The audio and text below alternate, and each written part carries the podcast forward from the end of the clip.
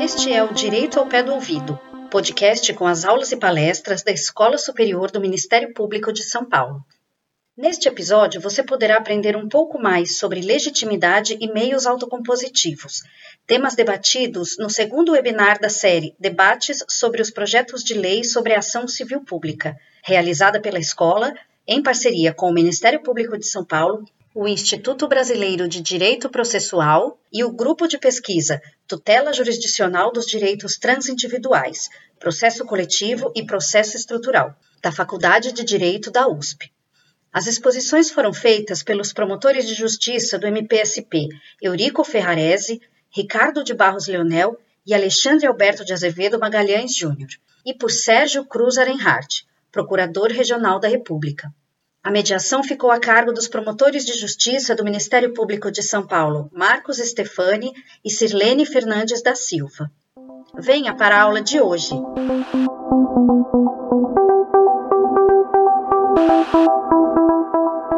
Muito bom dia a todos e a todas. Imediatamente, de forma muito breve, eu vou apresentar o doutor Ricardo o doutor Eurico, duas pessoas que têm obras clássicas publicadas sobre a tutela dos interesses difusos.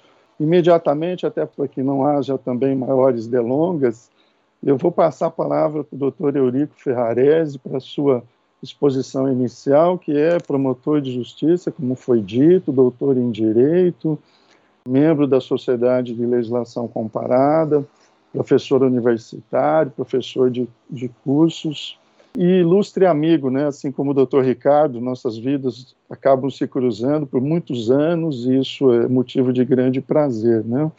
Para mim, e de grande satisfação e de grande aprendizado.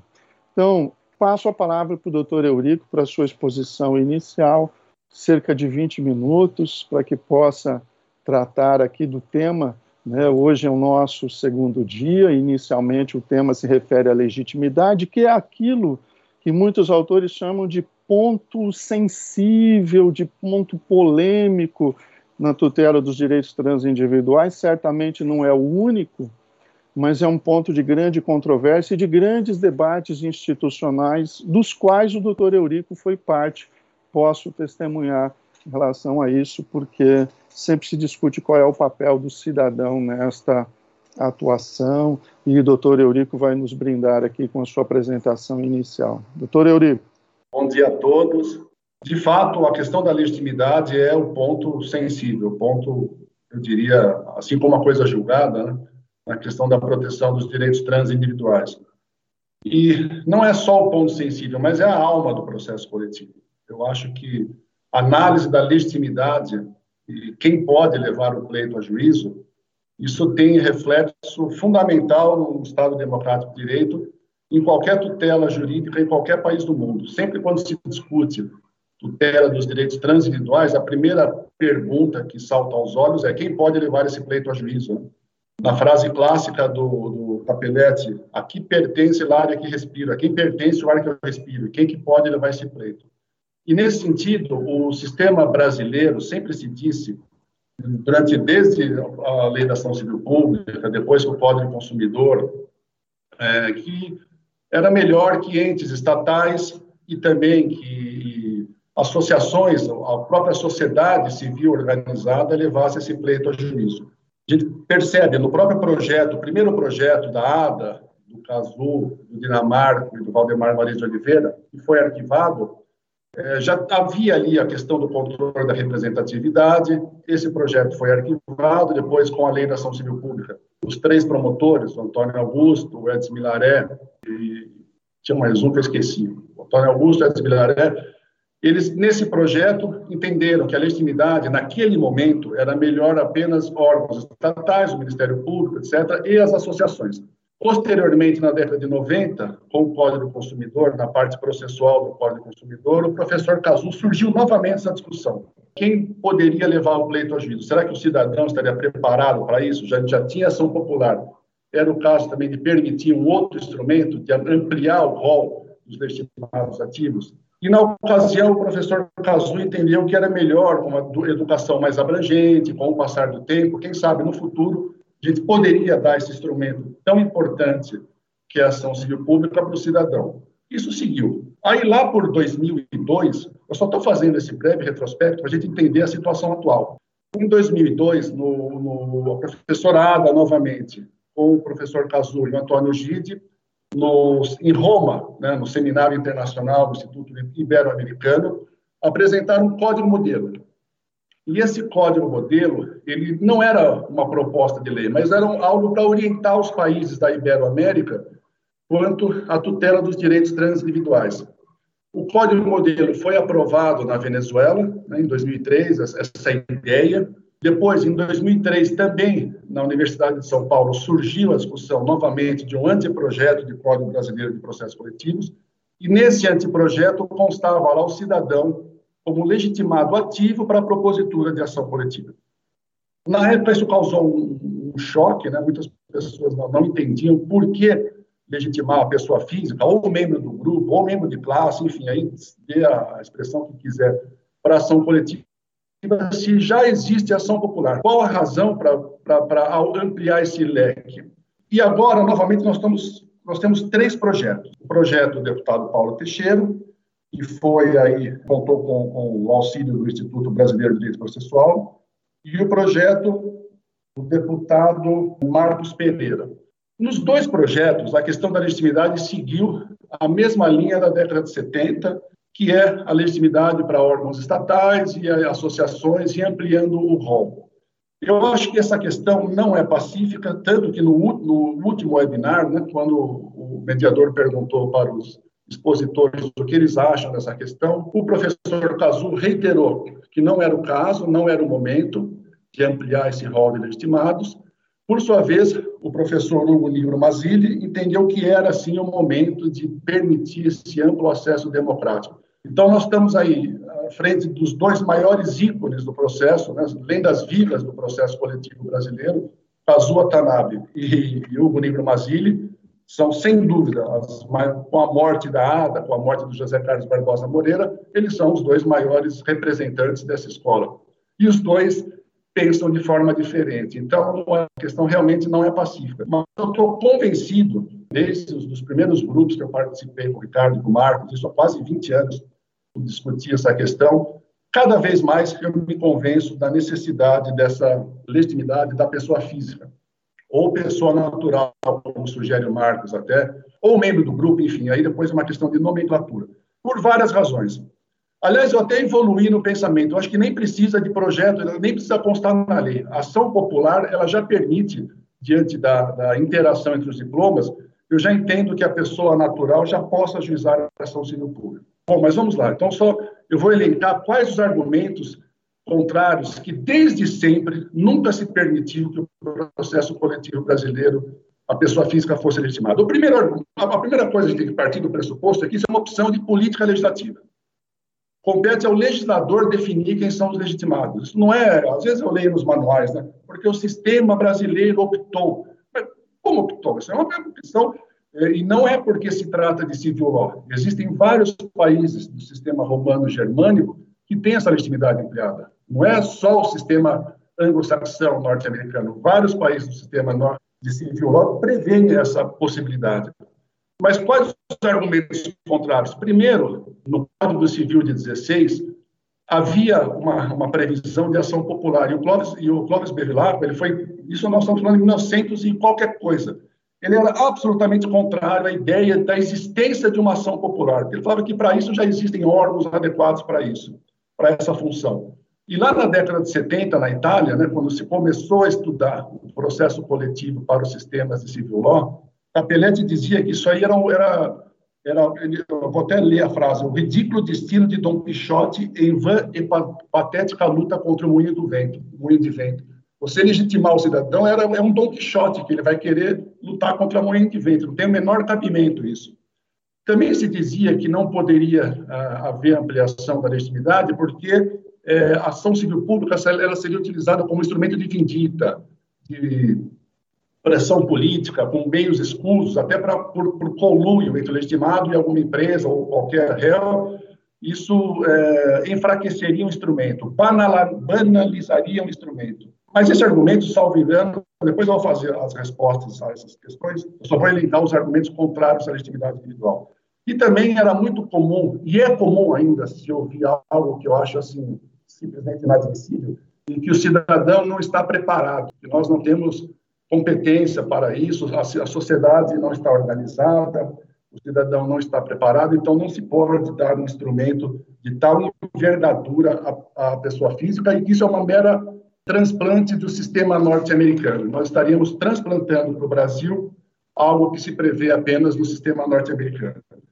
Mas aí eu, eu, vejo os argumentos favoráveis. Então, eu fiz o rol dos argumentos contrários à legitimidade do cidadão. Agora, por que, que é importante que a pessoa física seja legitimada para ação civil pública? Primeiro, que não importa a motivação, o que importa é que seja levado um fato a juízo. Segundo, quando se discute representatividade adequada, é esse o ponto que, que é crucial. O rol de legitimados, se a gente seguir nessa linha legislativa de cada vez ampliar mais o rol de legitimados ativos, nós vamos daqui uns 10 anos ter um rol com 50 legitimados. Então, não importa quem é o legitimado, o que importa é que haja um controle sobre esse legitimado, seja ele qual for. O enfoque deve ser não sobre o rol, qual é o legitimado, mas sim como essa pessoa leva o pleito a juízo. Na medida em que essa, essa ação vai atingir um número indeterminado de pessoas, dependente da categoria, tem que saber se há uma defesa vigorosa, como dizem os americanos, né? se, essa, se, essa, se essa defesa está feita adequadamente. Se ela é feita de uma forma adequada, isso é o que importa. E por isso que, o, nesse caso, os dois projetos eles são bons, tem, uma questão importante que é disciplina efetivamente a questão do controle da representatividade adequada.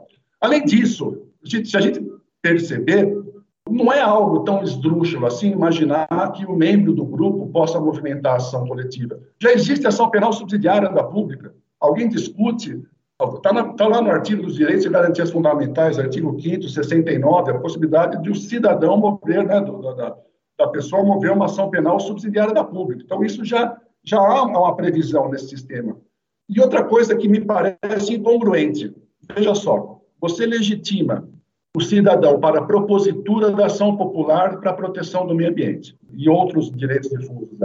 Mas não legitima, então, ou seja, se o dano a um direito difuso partiu de um órgão público ou de algum ministério estatal, há possibilidade da ação popular. Se o dano foi provocado pelo particular, não pode. Qual a coerência disso? Não tem coerência.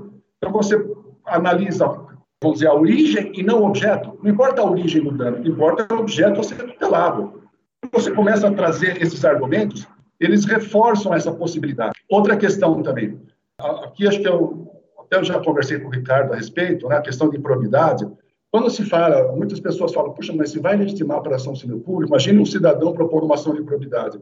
Em primeiro lugar, eu me parece que cada vez só causou confusão quando se entende que a ação de improbidade é uma espécie, pertence ao microsistema processual coletivo. Eu entendo, assim, hoje, cada vez de uma forma mais firme, que não pertence ao microsistema processual coletivo. A ação de improbidade é uma disciplina própria.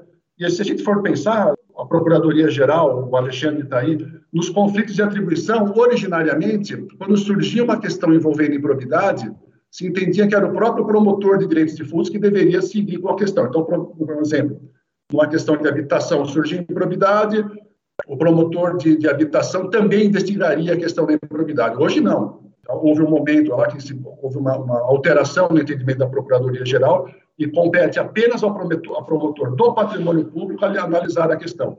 Dessa forma, é, eu acho que não importa, volto a dizer, não importa qual o legitimado ativo. Eu acho que os dois projetos, os três projetos, aliás, eles pecam nesse sentido, porque eles deveriam, ao invés de trazer um rol extenso de legitimados ativos, eles deveriam permitir um controle efetivo sobre a representatividade adequada. E vejam, a questão não é se, se é oportuno ou não legitimar o cidadão, mas essa discussão tem que ser trazida. Não, é? não pode, a gente não pode fingir que não existe essa discussão. A doutrina do processo coletivo brasileiro simplesmente esquece desse ponto. E há um argumento que não é correto, dizendo que já existe ação popular. Não, nós temos, se, é, se o instrumento é um instrumento democrático, se o processo coletivo objetivo permitir a plena participação do cidadão, no controle de todas as esferas dos direitos, meta, supra, sei lá, utilize a, a origem que quiser, mas se o objetivo é trazer essa proteção, nós temos que permitir a legitimidade do cidadão também para a propositura da ação civil pública. Vejam só, vamos analisar. Hoje se fala muito no processo estrutural. Marcos até coordenou o curso do processo estrutural. De onde surgiu o processo estrutural?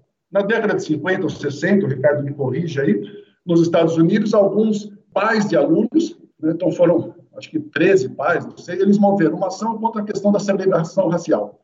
E a partir daí conseguiram alterar todo o sistema norte-americano. Foram pessoas físicas ali. A mesma coisa na questão da, da, da class action for damage, o exemplo clássico das ações contra as indústrias de cigarro. Partiu de quem? Da viúva. Né? A viúva de um fumante moveu uma ação, com base lá na Federal Rules of Civil Procedure, 23, a linha B, contra todas as indústrias de tabaco dos Estados Unidos e conseguiu, nesse sentido, uma condenação para todos os fumantes. Tal. Tudo bem, depois teve um problema lá no tribunal, que não entendeu que não havia superioridade da questão coletiva sobre a individual, mas partiu de uma viúva, uma pessoa física, isso atingiu toda a coletividade. E se nós legitimarmos o membro do grupo para ação coletiva, acaba essa discussão de ação pseudo-coletiva ou pseudo-individual. Não, mas aqui é uma ação individual que vai ter efeitos coletivos. Toda essa discussão cai por terra. Não se discute mais se a legitimidade é ordinária, extraordinária ou autônoma para a condução do processo. O que importa é que haja alguém que leve esse pleito a juízo e que, uma vez levado ao juízo, vai verificar efetivamente se essa pessoa tem capacidade para conduzir o processo. Eu vou dar um exemplo aqui nesse sentido. Imagine só que uma. E eu falo não só para direitos difusos, também para individuais homogêneos, eu acho que tem que permitir essa legitimidade para toda a esfera da classificação ternária, que é outro ponto que eu acho que mereceria análise. Eu acho que não subsiste mais a, a necessidade de manter os direitos coletivos em sentido estrito. Não vejo, cada vez mais que, que, que se estuda, eu vejo que só causa confusão essa categoria. Mas, ao se permitir essa figura que os americanos até falam, né, do Private Attorney General, eu vou dar um exemplo aqui. Imagine que o doutor Ricardo aqui, meu, meu irmão aqui, ele daqui uns anos se aposente e resolva mover ele, pessoa física, uma ação de tutela dos direitos transindividuais para proteção de determinados consumidores ou para uma relação jurídica qualquer. Ele não está representando a classe, está sendo ele. Alguém vai discutir a capacidade técnica jurídica para ele movimentar essa ação? Evidente que não. Ele teria legitimidade, teria controle sobre a representatividade adequada, isso se estenderia para todo o grupo, só teríamos benefício com isso. Mas aí você poderia perguntar, e foi a observação do professor Cazu no último webinar. Ele disse que no sistema norte-americano, essa questão do indivíduo não é bem assim, porque quem faz essa defesa não é um indivíduo, sim advogados especializados. Volto a dizer, haveria algum problema, doutor Ricardo, doutor Hugo Nigro Mazili, maior expoente dessa questão, eles, representando um grupo, como legitimados ativos, chegarem à proteção de toda a coletividade, nenhum problema, nenhum problema. Mas vai ganhar o que com isso? Ganha, e aí é uma outra questão para ser analisada, a forma da sucumbência. Você pode aplicar até 85 parágrafo 2 2 CPC, e eles ganham honorários, enfim, sucumbência quase nesse ponto. Se o processo coletivo é um processo que se quer democrático, nós não podemos apenas deixar isso na mão de órgãos estatais. Por quê?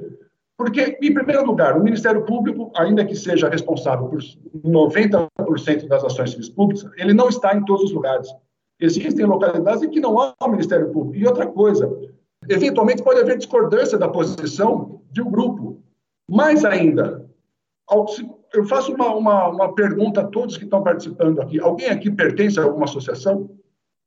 Alguém aqui faz parte de alguma associação? Eu, eu desconheço. Ao contrário do, se você andar na França e perguntar para qualquer francês, a maior parte deles, eles, eles, é da cultura deles essa questão associativa. A nossa não. Eu desconheço. Eu não só eu como ninguém participa de uma associação. E, e houve um evento, acho que o Ricardo e o Marcos se lembram, há uns 15 anos que o Rossini era daquela promotoria do cidadão, não lembro exatamente qual que era a promotoria, e ele lotou o auditório Queiroz Filhos com, com todas as associações de São Paulo, as principais delas. E o objetivo era que eu expusesse a questão da ação civil pública para que as próprias associações movimentassem as demandas. Lotou o auditório, tinham várias associações. E o que, que se percebeu ali? E as associações, elas queriam, elas não entenderam, falaram, mas o MP vai fazer o quê, então? Para que, que serve o MP se eu vou ter que manejar ação? E aí uma conclusão, é contraditório isso, mas quanto maior a capacidade do Ministério Público, ele se demonstrou extremamente capaz nisso, isso, for, for, isso enfraqueceu a proteção dos direitos transiduais, que na, efetivamente ela foi atribuída ao Ministério Público em 84 e 85 por essa, vamos dizer, essa falta de associativismo do cidadão brasileiro. Eu penso dessa forma que se a gente observar a Constituição em diversos artigos prevêem a, a participação popular, são diversos artigos da Constituição Federal. Não há como deixarmos de reconhecer e seria de bom alvitre, seria de boa medida que o, o, projeto incluísse nos termos da comissão nossa do Ministério Público, que estabeleceu a legitimidade do cidadão para a propositura da ação civil pública. Cidadão, que eu estou usando o termo genérico, pode ser cidadão, pode ser pessoa física, pode ser membro do grupo, categoria classe, para todo o rol, não só para difusos, mas também para individuais homogêneos. Voltando, só, só para reiterar esse ponto, as principais ações coletivas propostas no mundo, não só no mundo romano-germânico, mas também na Comoló, todas elas partiram de pessoas físicas. Volto a dizer o caso lá das indústrias do cigarro nos Estados Unidos. No Canadá, nós temos várias províncias, né? então algumas províncias seguem o sistema norte-americano, outras seguem o sistema de civil law. Quebec, o recurso coletivo no Quebec é praticamente 95% ajuizado por ação por pessoa física. Ou seja, o cidadão, a pessoa física, o membro do grupo, ele movimenta uma ação que pode irradiar efeitos para toda a coletividade, mas não é um cidadão qualquer, é, é feito um controle. Inclusive, eu entendo que esse controle deve ser feito até com capacidade econômico-financeira, tem que mostrar que tem condições. Não é, isso não obstaculiza o acesso à justiça. O acesso à justiça, nesse caso, como vai atingir várias outras pessoas, precisa desse, desse controle. E eu, então, só para concluir, não quero me estender mais, a lei da ação civil pública está fazendo 35 anos, estamos aí com 36, 37 anos. Ela não saiu da puberdade com o devido respeito. É aquele adolescente que mora em casa. Se nós quisermos um instrumento efetivamente, efetivamente democrático, esse discurso tem que ser trazido à baila, inclusive com a coisa julgada. É de se pensar também se a gente vai insistir na segundo evento lite, segundo evento probações, ou se é o caso de efetivamente pensar numa coisa julgada pró e contra. Se efetivamente o grupo está sendo representado, não é, a empresa não tem que ficar sempre se defendendo, a todo momento, todo momento voltando a se defender. Então, me parece que nós temos uma oportunidade única, tanto o deputado Paulo Teixeira como o Mizase são pessoas de extrema capacidade jurídica, formados pela Universidade de São Paulo, conhecem, sabem o que estão fazendo. E eu tenho muito orgulho de participar do Ministério Público de São Paulo, porque foi o primeiro órgão, a primeira instituição a reconhecer, uma vez foi aprovado isso na comissão de juristas, né, desculpe, na comissão do BNT, a trazer a legitimidade para o cidadão. Essa é a proposta do Ministério Público de que a pessoa física passe a integrar o rol de legitimados ativos da ação coletiva. Veja, o artigo 2 do projeto do IPDP diz lá, logo no começo, a tutela coletiva rege-se, dentre outros, pelos seguintes princípios: amplo e efetivo acesso à justiça, participação social mediante a designação de consultas, audiências públicas e outras formas de participação direta. Direta. Então, eu, cada vez mais eu estou convencido isso não precisa ir para o sistema norte-americano. No Uruguai, aqui do lado, o artigo 42 do Uruguai, quando tutela a questão dos transiduais, permite que a pessoa física faça uso desse instrumento. México também, e por aí vai os sistemas de civil law, romano-germânico. Encerro, então, essa minha participação e espero que essa questão, como eu falei, não é pacífica, já que os dois maiores ícones do assunto, o professor Cazu e o Grigro Basílio, têm opiniões divergentes, né? cada um pensa a respeito de uma forma nesse ponto, mas esse debate não pode ser excluído da população. O sistema de processo coletivo tem que ser construído de baixo para cima. A população, utilizando o instrumento, e não de cima para baixo, órgãos estatais, que aí eu não vou nem entrar qual a razão de não se trazer esse debate à discussão. Obrigado e Peço desculpa se me excedi no tempo. Doutor Eurico, exposição corajosa, vinda de dentro do Ministério Público. Nós sabemos que não há consenso sequer dentro do Ministério Público Me lembro, durante as discussões, de me filiar, por exemplo, aos entendimentos da doutora Sirlene, em busca de um, de um processo um pouco mais democrático, mas nós sabemos que nem dentro do Ministério Público essa questão é pacífica e não causa opiniões até calorosas, discordantes. Então, parabéns pela apresentação. Deputado Paulo Teixeira, é uma honra enorme para nós, recebemos aqui um profissional de destaque, de grande formação jurídica, que todos nós conhecemos, Vossa Excelência já foi apresentado no nosso primeiro dia de debates. Eu gostaria de lhe dar a palavra para que faça sua intervenção primeira aqui no nosso evento. Muito obrigado. Bom dia, doutor Marcos Stefani. E gostaria de dizer, doutor Marcos, que a crítica, ela é, para mim, um instrumento importante de trabalho. Isto é, toda proposição, ela é inicial, toda proposição ela vem de um compilado e que acaba, digamos, abrindo o debate. E eu achei necessário abrir esse debate. Eu vou dizer por que achei necessário abrir esse debate. Porque nós temos uma lei de ação civil pública que muito boa, ela gerou grandes frutos, frutos esses que ajudaram muito nosso país em universalizar direitos. Direito à educação, direito à saúde, a defesa do meio ambiente, a defesa do patrimônio público.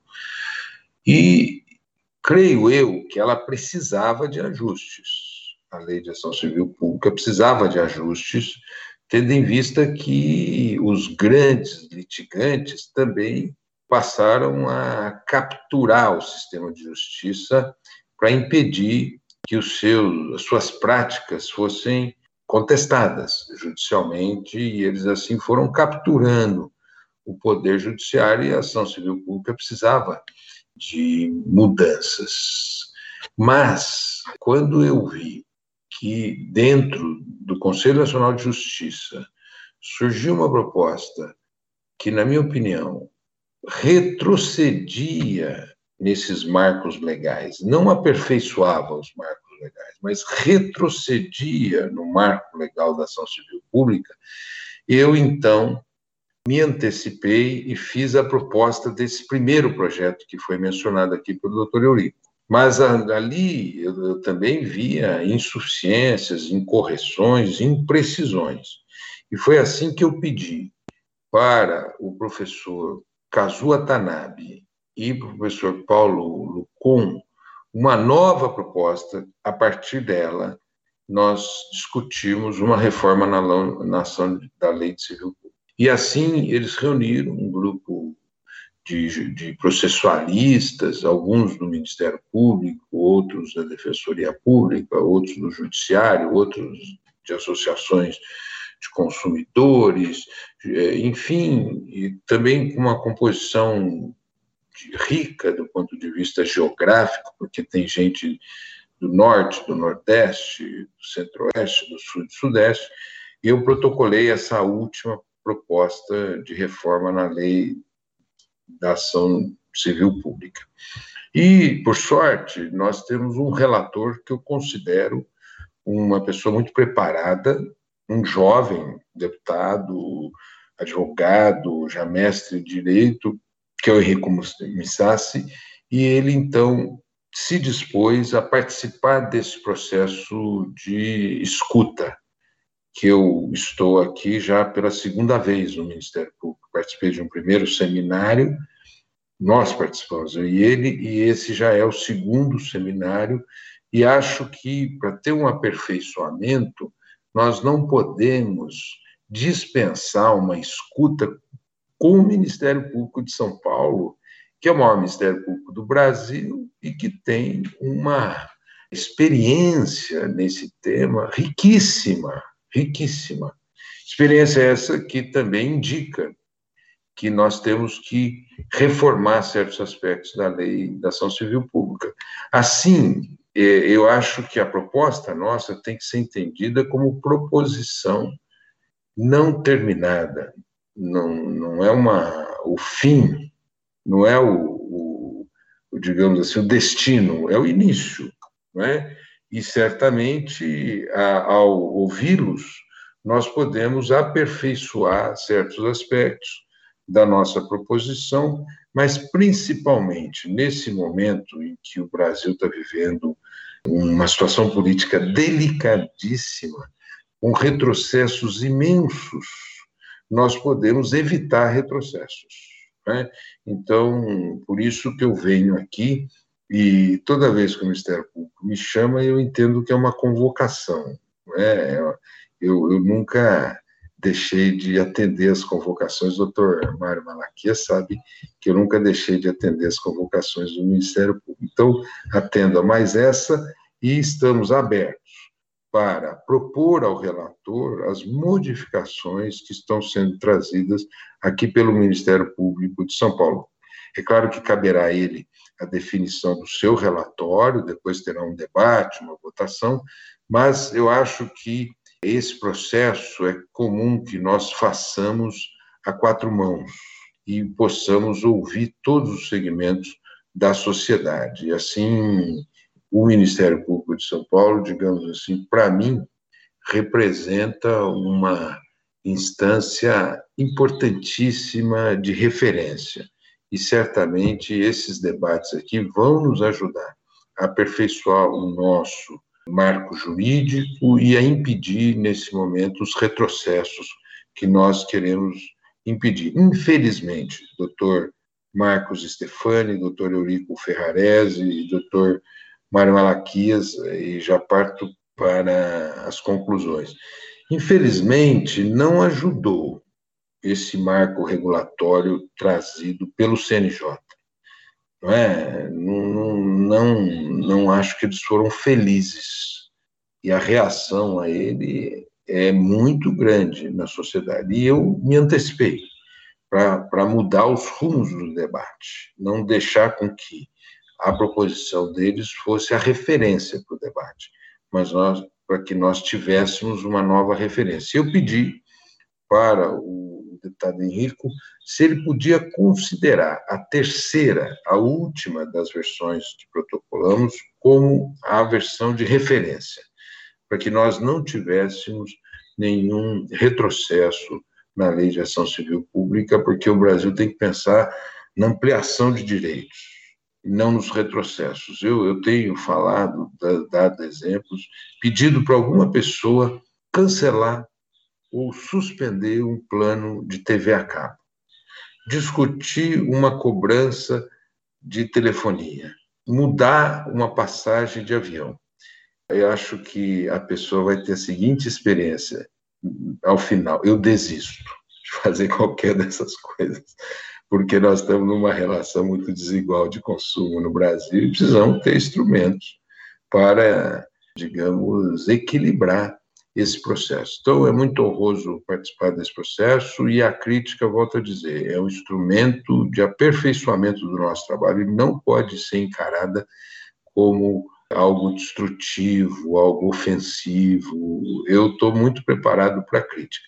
Eu só não estou preparado para a violência física. Esses dias eu presidi uma mesa e eu não estava preparado para a violência física e não estarei preparado. Ontem uma deputada falou: Olha, eu vou sentar sempre ao seu lado. Aí ela abriu um vídeo e mostrou que ela, ela luta karatê. Eu falei: Então eu sempre vou me proteger ao seu lado, porque você luta karatê, porque o Congresso Nacional hoje, até situações como essas, nós estamos vivendo. Então, vamos aperfeiçoar e eu vou aguardar todas as contribuições do Ministério Público de São Paulo. Eu não sei se o Henrico Missassi está aqui, mas ele também é um parceiraço nesse debate e vai ajudar muito para que nós aperfeiçoamos. E eu termino, já prometi não cumprir, mas eu presto minha homenagem aqui a três professores que tive, quatro professores, cinco professores que tive de processo civil. Um foi o, o Piva, que hoje é desembargador no tribunal,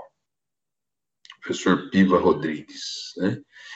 O segundo foi o Mesquita, e ao final eu tive três professores que me marcaram a minha trajetória e um deles me acompanha até hoje, que é a professora Ada Pellegrina Grinover, que queremos homenagear num projeto que seja aperfeiçoado com o seu nome, o professor Cândido Rangel Dinamarco e essa sumidade que é o meu guru, que é o professor Kazuo Watanabe. Então, muito obrigado pela oportunidade de participar aqui desse debate com os senhores e com as senhoras. Doutor Paulo, o Ministério Público agradece demais o seu reconhecimento e a sua fala, que muito nos incentiva a continuar trilhando os nossos caminhos, sempre em busca de aperfeiçoá-los. Agradecemos também eh, suas ponderações, suas homenagens, a qual ratificamos em nome de todos os membros do Ministério Público, com toda certeza, né, pela magnitude das pessoas que foram lembradas e que dispensam maiores comentários. O que eu me referi à crítica é porque nós nos reunimos, sobretudo promotores e procuradores de justiça, sempre para apontar e discutir os pontos que nós entendemos que merecem maior reflexão. Porque se nós fôssemos também elogiar a propositura, né, nós perderíamos mais tempo do que o tempo que nós estamos aqui eh, dedicando às reflexões sobre pontos que nós entendemos sensíveis, como este da legitimidade. Rapidamente, só acrescentando o que o doutor Eurico disse, eu acho que o que a sociedade ganha com o maior controle de representatividade adequada e a ampliação do rol de legitimidade que a análise da legitimidade, me permitam chamar assim, é sempre uma análise negativa, é para afirmar uma ilegitimidade, eventualmente. A análise de representatividade adequada, ela permite aspectos positivos e negativos. Porque se a coletividade não está bem representada, o juiz pode determinar a integração da relação jurídica processual a intervenção por ordem do juiz já é realidade no Código de 2015, embora o professor Tucci há muito tempo já falasse disso, por exemplo, e já se discutisse antes do professor Tucci muitos outros juristas. Então, o que ganha na análise de representatividade, eu que tive a oportunidade de atuar em algumas ações civis públicas, é saber que às vezes a gente entende que é necessária a participação de um determinado segmento da comunidade que não participa daquela ação civil pública e que tem que ser chamado a integrá-lo, sobretudo nas fases de execução. Mas eu sou aqui o mero mediador, só quis fazer esse comentário aqui, porque nós temos os nossos ilustres palestrantes, e agora nós vamos ouvir o Dr. Ricardo de Barros Leonel, que é mestre, doutor, livre docente pela Universidade de São Paulo, professor de destaque da própria universidade, é membro do Instituto de Direito Processual, é conhecido amplamente na comunidade jurídica por ser uma pessoa que tem domínio da ciência do direito e domínio que não se restringe a uma ou duas áreas, mas que se espalha por todas as áreas do direito. Se nós temos alguma dúvida, nós temos o nosso professor, assim chamado, de forma muito respeitosa e de forma muito carinhosa, em homenagem ao seu vasto conhecimento e à sua vasta orientação que prestou ao longo dos anos em diversas funções no Ministério Público, aos diversos membros, aos promotores, às promotoras, aos procuradores e às procuradoras. Então, nós temos muito a agradecer ao doutor Ricardo por todos os ensinamentos que nos deixa não só nas obras científicas, mas no dia a dia da sua atuação. Doutor Ricardo, a palavra é sua, estamos aqui ansiosos por ouvi-lo. Em primeiro lugar, meu bom dia a todas e todos. O tema que me foi reservado foi o tema da legitimidade. Assim, a expressão da, do tema do seminário e fazer um comentário pontual sobre os projetos de lei que estão nessa discussão. E aqui nós temos que falar da legitimação para agir, da adequação da legitimação e das questões associadas ao seu controle. E pensei em alguns tópicos que eu vou procurar abordar de modo muito resumido. Primeiro, a questão da conveniência e oportunidade legislativa, depois, os problemas que devem ser enfrentados. Já adianto, o foco da análise é no 1641, vou dizer adiante por quê. A questão da manutenção da concepção geral da legitimação hoje vigente no nosso sistema, o aprofundamento do controle judicial da legitimação, os parâmetros fixados para isso, a importância dela não só naquilo que normalmente é objeto da nossa atenção, que é a propositura da ação coletiva, mas também no que se refere às alternativas que se apresentam nessa proposta para autocomposição e para execução, e um comentário pontual das chamadas ações coletivas por representação. Então, do primeiro ponto, conveniência e oportunidade.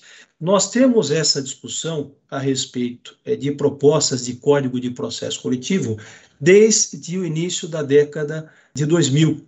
Nós tivemos elaboração de textos acadêmicos, sempre capitaneados pela saudosa professora, professora de todos nós, Ada Pellegrini, e pelo professor que é, é o nosso guru também, acredito, de todos aqueles que se interessam pelo assunto, como disse o deputado Paulo Teixeira, professor Kazuo Watanabe, e tivemos uma proposta inicial, que foi um projeto de lei apresentado pela Presidência da República, projeto de lei 5.139, em que houve um amplo debate com esses professores e com outros tantos. Tive a oportunidade de participar. Ali se propunha um avanço, mas houve resistência na tramitação legislativa.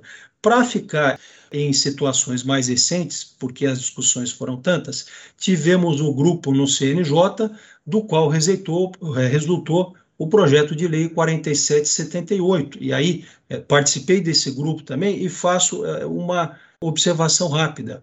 Não houve consenso no grupo com relação à necessidade ou momento, a oportunidade de se apresentar um projeto de lei e tampouco quanto ao conteúdo do texto que foi apresentado. Eu pessoalmente fiz também e já disse isso publicamente, respeituosamente, várias ressalvas a partir da minha percepção quanto àquele texto. Mas a presidência do CNJ, na época, entendeu por apresentar. Parecia, a boa parte dos integrantes do grupo, a mim também parecia, que uh, talvez naquele momento fosse mais útil a, a elaboração de propostas de regulamentação na esfera administrativa, o que de fato ocorreu pela recomendação 76, expedida pelo CNJ, e pela resolução 339, ambas de 2020, que cuidam de aspectos que podem ser disciplinados sem a necessidade de alteração legislativa, com a finalidade de aperfeiçoar o modo como os juízes, como diretores do processo, conduzem o processo coletivo.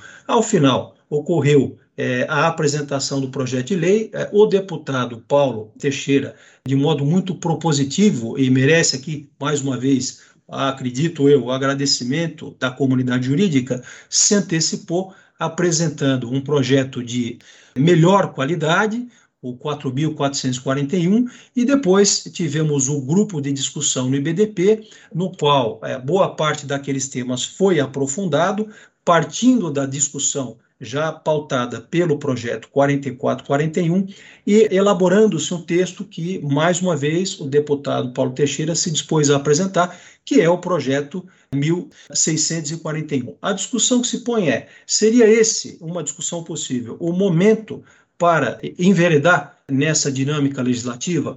Pelas razões de sensibilidade política, de certa falta de percepção quanto ao desenvolvimento desse cenário que nós temos hoje para os passos seguintes, causa-nos apreensão discutir esse tema nesse momento, porque é um tema que afeta a todos nós. De todo modo, nós temos já uma discussão estabelecida, então é, sigamos adiante nela, tendo presente também que nós temos um bom sistema consolidado, esse sistema que se estabelece a partir da Lei 7347, da Lei da Ação Civil Pública e da Lei 8.078, Código do Consumidor. Então, uma pré-condição para caminharmos é nós contarmos ou desejarmos que essa caminhada legislativa signifique um efetivo avanço legislativo e não retrocesso. E nesse ponto, o projeto de lei 1641, ele abre sim perspectivas para um avanço, para um aperfeiçoamento. Algumas premissas, portanto, no campo da legitimação e aí para procurar enfrentar o tema propriamente dito desse painel de hoje. Primeiro, temos um controle legal ou temos um controle judicial da legitimação e da sua adequação? Costuma-se dizer, pelo menos na doutrina de modo geral, que o nosso sistema de lege lata, o sistema atual, é um sistema de controle legal da legitimação. Mas nós sabemos que na prática também ocorre, em alguma medida, o controle judicial. Basta dizer que uh, a posição da jurisprudência se firmou com relação ao Ministério Público, por exemplo, no que se refere aos interesses individuais homogêneos, por reconhecer a legitimação só na hipótese de interesses individuais homogêneos que tenham relevância social e não naqueles que tenham cunho exclusivamente patrimonial. Com relação à defensoria pública, o raciocínio, a lógica vale também. Ela é legitimada desde que a sua atuação traga algum benefício para pessoas carentes. Ora, o juiz, ao fazer esse controle, a jurisprudência, ao firmar esse entendimento, estão aceitando ou estão é, exercendo, ainda que não explicitamente, declaradamente, um controle judicial sobre a legitimação. Uma outra pergunta que se põe: então, seria suficiente o critério atual de controle da legitimação, se pensarmos nas associações,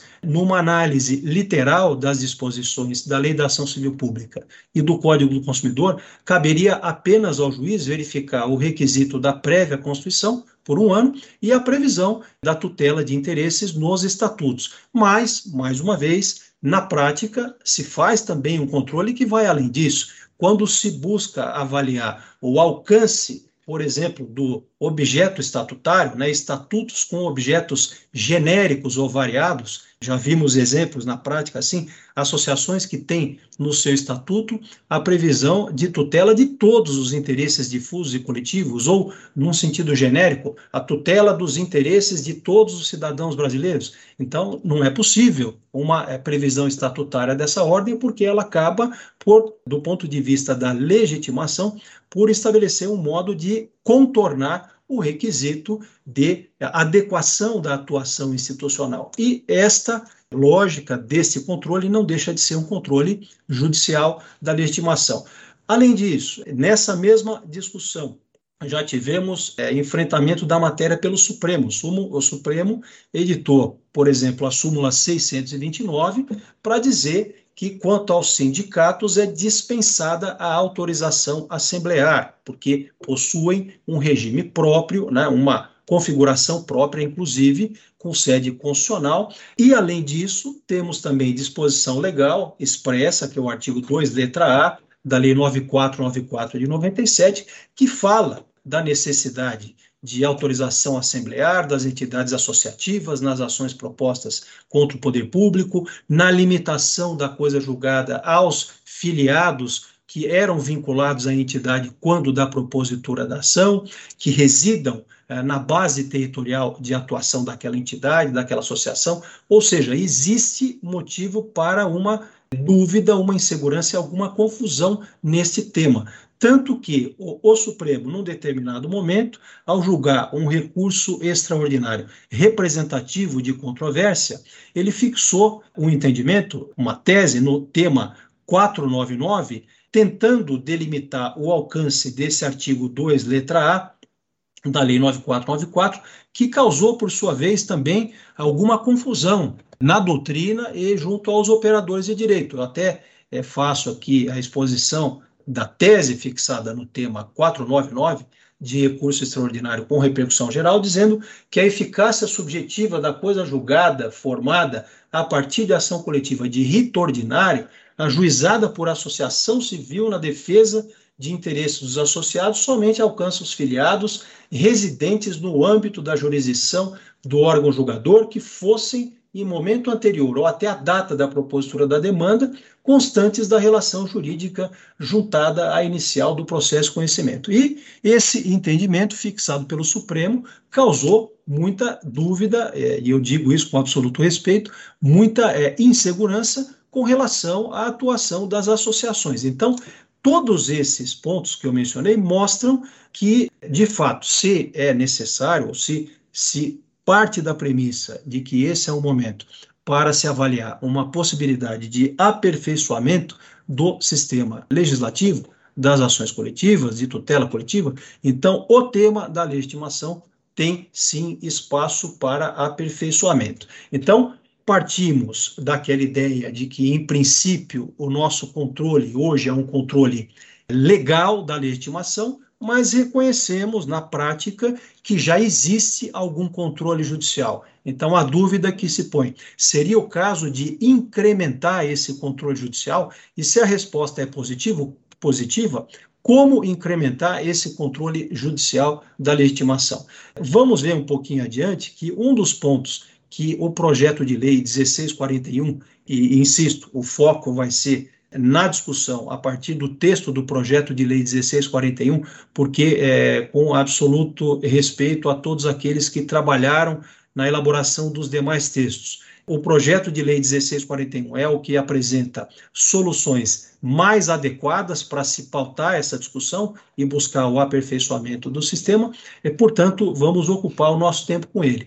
E se ele valoriza acertadamente a possibilidade das soluções autocompositivas e também busca um alcance maior para a sistemática de processo coletivo, é necessário, sim, que haja um aperfeiçoamento do controle da eh, atuação dos legitimados. Então, nós temos que buscar critérios adequados de controle, podemos pensar, sim, na ideia de representação adequada, que, a bem da verdade, eh, essa expressão é utilizada como uma tradução livre da regra existente no artigo 23 do Código de Processo Federal Americano, nós poderíamos, numa tradução talvez mais próxima do nosso sistema, utilizar a expressão legitimação adequada, que é a expressão que vem sendo utilizada no texto do 1641, mas dizendo, claro, que se trata do aproveitamento de uma ideia e não propriamente uma transposição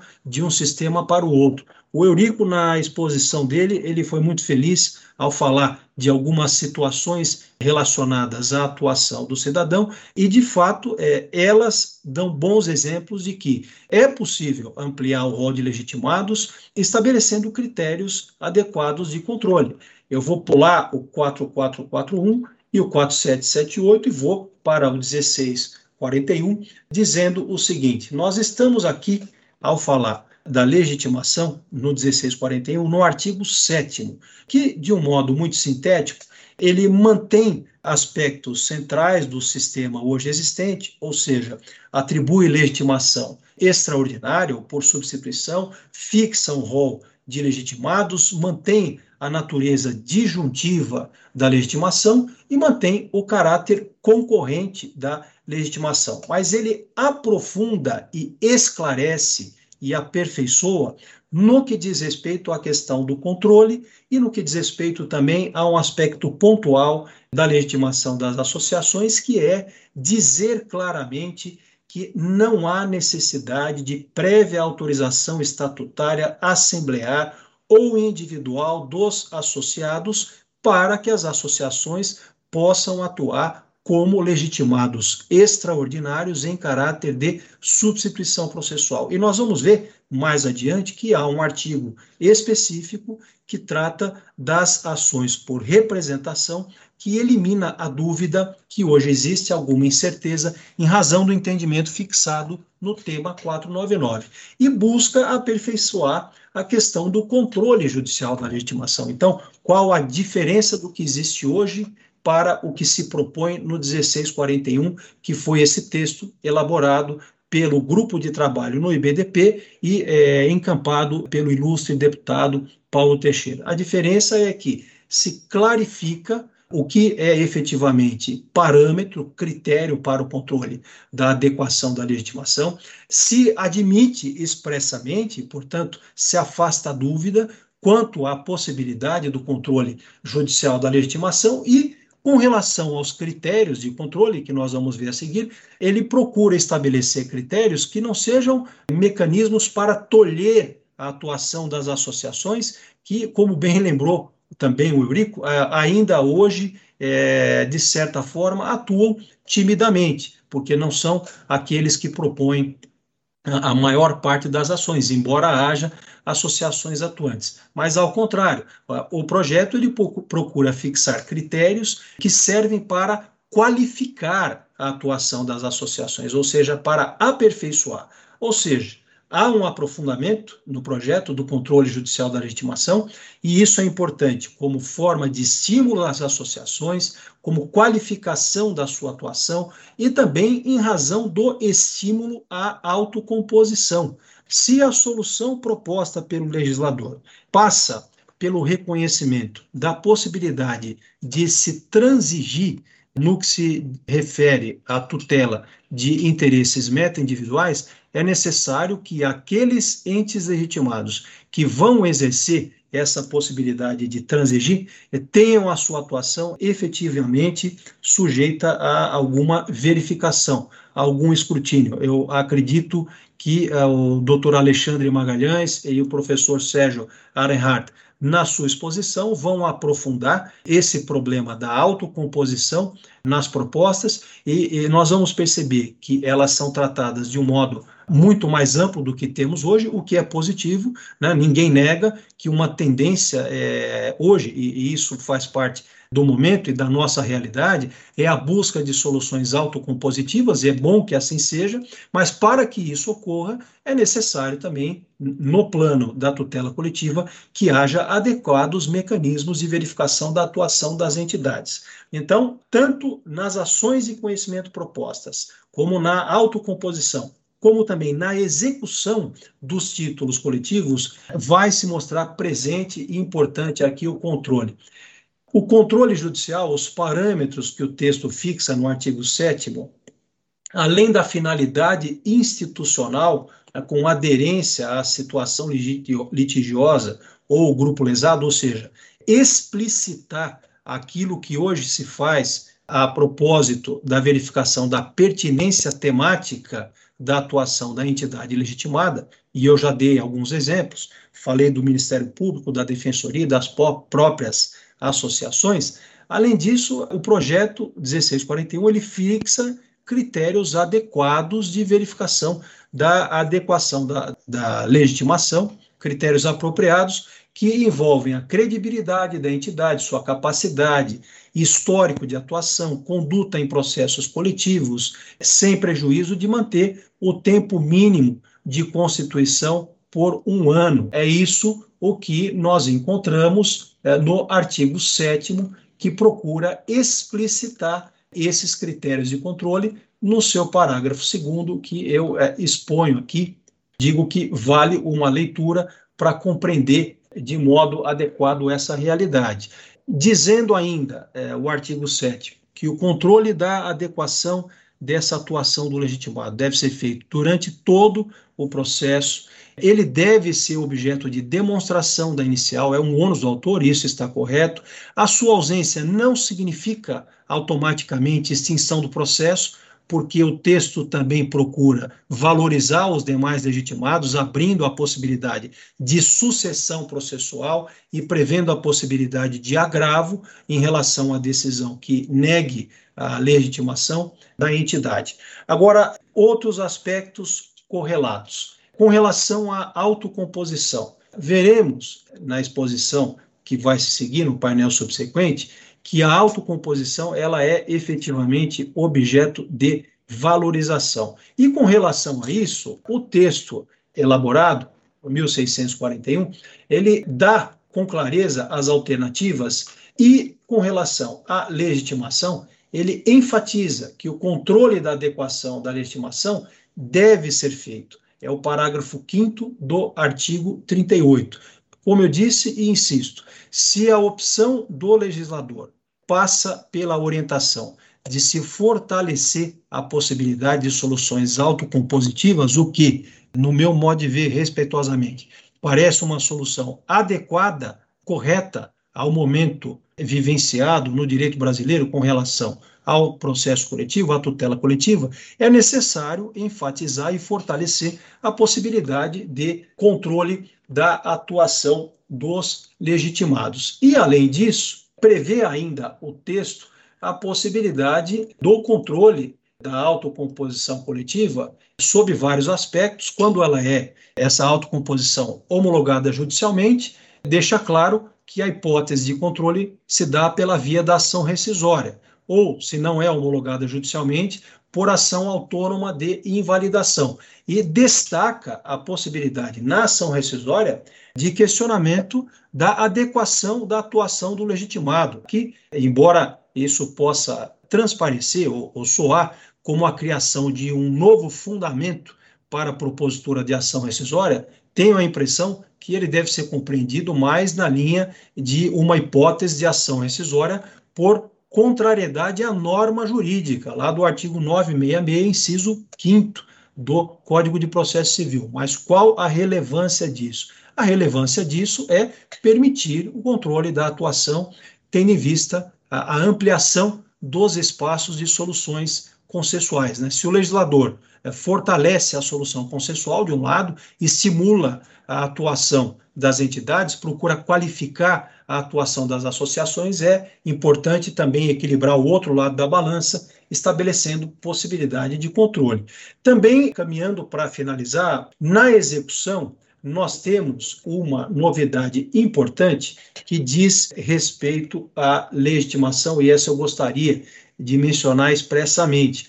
Hoje, de modo geral, entendimento assente a, a afirmação de que os legitimados coletivos não têm é, a possibilidade de atuar na fase de execução por substituição processual. Quando nós pensamos na tutela de interesses individuais homogêneos, liquidação e execução, é, pelo menos essa é a tendência doutrinária e jurisprudencial, liquidação e execução devem ser propostas pelos próprios interessados, porque na fase de liquidação e execução os interesses perdem a predominante homogeneidade e, portanto, são patrimoniais e devem ser objeto de movimentação pelo próprio titular. Mas existem algumas situações em que é possível pensar em interesses individuais homogêneos que mantêm algum grau de homogeneidade na fase de execução. E o texto do 1641 avança nesse ponto ao prever no artigo 31, inciso 3 a possibilidade de que os legitimados coletivos também deem seguimento às, na fase de cumprimento de sentença ou às execuções individuais diante de situações de compensação por equivalente à comunidade atingida ou quando a satisfação das vítimas recomende tratamento coletivo.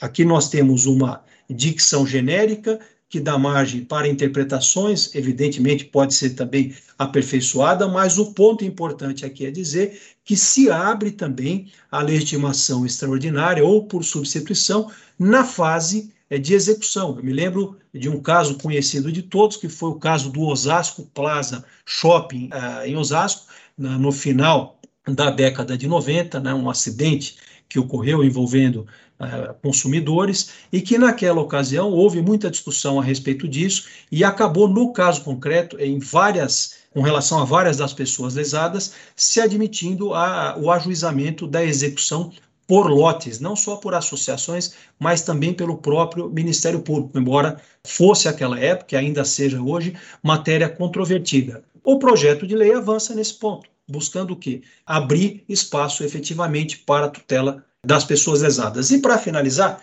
a questão das ações por representação. Eu falei do tema 499, que fala em ações coletivas de rito ordinário. Essa expressão foi usada no julgamento do recurso extraordinário, no qual foi fixado o entendimento do tema 499, gerou muita dúvida e muita perplexidade, embora depois, em sede de embargos e declaração, naquele recurso extraordinário, tenha a discussão caminhado. Na época, o ministro Ricardo Lewandowski e o relator ministro Marco Aurélio, é, enfatizando que a referência que se fazia ali era a atuação das associações por representação é, e não por substituição. Portanto, a rigor, não se tratava de ação coletiva. Mas ficou a expressão no enunciado da tese fixada e a dúvida permaneceu. A proposta formulada por meio do projeto de lei 1641, ela procura eliminar essa dúvida, aproveitando esse entendimento da jurisprudência do Supremo Tribunal Federal, para definir claramente o que é essa atuação das associações por representação e para deixar claro que a exigência de autorização estatutária, bem como a limitação do proveito do julgado aos associados, se refere só a essas situações de atuação por representação e não à atuação das associações por substituição processual. Eu acho que acabei me estendendo, peço desculpas, mas entendi que era relevante dar esse cenário geral a respeito da legitimação e do controle da adequação da legitimação. Já tinha informação, sabia é, que o Eurico ia falar sobre a legitimação dos cidadãos e falou com muita riqueza e profundidade. Do ponto de vista dos demais legitimados, o que nós temos, em suma, e no meu modo de ver, elogiavelmente, né, com uma solução muito boa, propositiva. É a manutenção do sistema existente com relação à legitimação, buscando-se um aperfeiçoamento, eh, uma clareza maior quanto à possibilidade de controle, a fixação dos critérios, o que vem em benefício da tutela coletiva, tentando equacionar algumas dúvidas que ainda hoje subsistem. Agradeço a oportunidade, parabenizo a escola pela iniciativa e devolvo a palavra ao nosso de, eh, coordenador dessa mesa, doutor Marcos Stephanie. Muito obrigado. Doutor Ricardo, muito obrigado por mais essa aula, essa explanação completa sobre a questão da legitimidade. Nós que o conhecemos sabemos da sua preocupação com apontar sempre o tema a partir de seus fundamentos. Muito obrigado, parabéns pela exposição. Nós temos aqui uma pergunta do Geraldo Rodrigues, talvez seja mais endereçada e veio neste momento da exposição do Dr. Eurico. E o Geraldo Rodrigues pergunta se não seria pertinente observar, com todo respeito, que o Brasil tem que pensar em ampliação de direitos na medida em que os recursos econômicos assim permitam. Né? Obviamente, Acho que a questão se refere à ampliação da legitimidade do cidadão para corporações coletivas, mas não sei se há ampliação de direitos, apenas há permissão de instrumentos para a tutela dos direitos individuais e coletivos já consagrados. Mas vamos ouvir aqui o doutor Eurico, doutor Ricardo, se quiserem se manifestar sobre a questão. Acho que eu não entendi bem a pergunta. Me parece que o que ele está que o Geraldo quer saber aí é a questão da, que o Cazu mesmo, já que está falando bastante do nosso ícone maior aqui, quando definiu o mínimo existencial, né? né? Aquela discussão sobre o limite de você ampliar os direitos, etc. Qual seria o mínimo existencial? Eu acho que não há problema nenhum, né? O rol da, da, dos direitos protegidos pelos processos coletivos, ele inicialmente constou na ação popular, meio ambiente, patrimônio público e erário. Depois esse rol foi se ampliando. E é impossível você definir exatamente o rol. Por isso que eu até acho que seria o caso, o momento de abdicarmos dessa técnica de identificar quais são os bens protegidos. São qualquer, quaisquer bens transindividuais, ponto. Isso pode estar relacionado ao meio ambiente, a, a, enfim, habitação e urbanismo, questão de acessibilidade, qualquer direito de uma, uma difusão maior e não só eh, nesse aspecto transindividual, mas a mesma questão dos individuais, eh, nessa, que se refere à aglutinação de demandas, as questões para desafogar o judiciário, desafogar a justiça, facilitar o acesso ao processo. Então, todas essas técnicas são bem-vindas. Eu só penso que, e aí eu não a os demais colegas, que essas técnicas de aglutinação, sejam um incidente de resolução de demandas repetitivas, assunção de competência, todos a conversão da ação individual em coletivas, elas são efetivamente inferiores ao processo coletivo. Ricardo, Marcos, o Alexandre, ainda na assessoria, nós trabalhamos em alguns processos tribunais e me parece que o próprio incidente de resolução de demandas repetitivas é um meio para você matar processo em tribunal. Basicamente é isso. Né? Então, o tribunal fala, isso aqui é, incide na, na, no tema repetitivo e, e mata processo na STJ, para que não suba tal da jurisprudência defensiva. Mais adequado seria, ao invés de prevermos essas técnicas individuais de aglutinação, é, incrementar o processo coletivo na sua natureza mesmo, sabe? Porque a gente pensa que, e aí eu volto no meu tema inicial, quando fala do membro do grupo como autor. me parece bem mais proveitoso que essa ação se estenda a todo o grupo e não necessariamente que haja uma aglutinação, seja por qual forma for. Então, eu, eu, eu assim, a pergunta do, do Geraldo não ficou muito clara se ele está se referindo a você ampliar o rol de direitos, isso esbarraria na questão do, do econômico, eu não entendo. Eu acho que eu não vejo problema nenhum, acho que tem que ampliar e cada vez mais.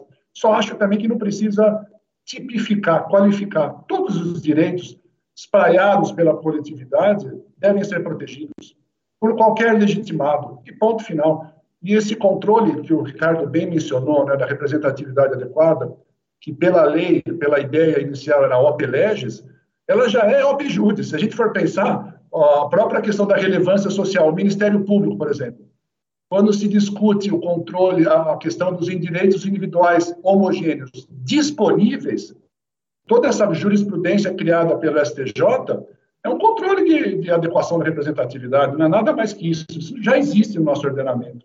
E, e volto só para concluir, acrescentar o tema inicial.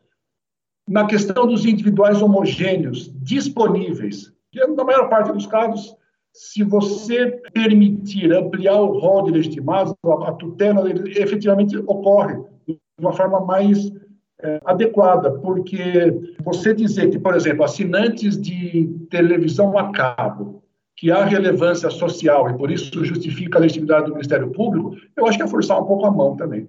Então, você, para justificar a intervenção do Ministério Público, já que ele é o único órgão que faz esse papel, você tenta forçar a questão da relevância social, dizendo que todos são atingidos pela TV a cabo, todo mundo tem televisão a cabo. Não é esse efetivamente o papel que me parece cabível para o Ministério Público. E eu, encerrando aqui, vejo assim de uma forma muito clara que o sistema deve ser construído como uma democracia participativa, efetivamente de, baixo para cima e não como ele foi construído há 35 anos. Né? A nossa proteção dos direitos transiduais não saiu com o devido respeito, assim, mas a gente entendeu o processo coletivo, a alma dele não saiu da adolescência. É um processo em que o órgão público precisa tutelar a sociedade como se ela fosse incapaz.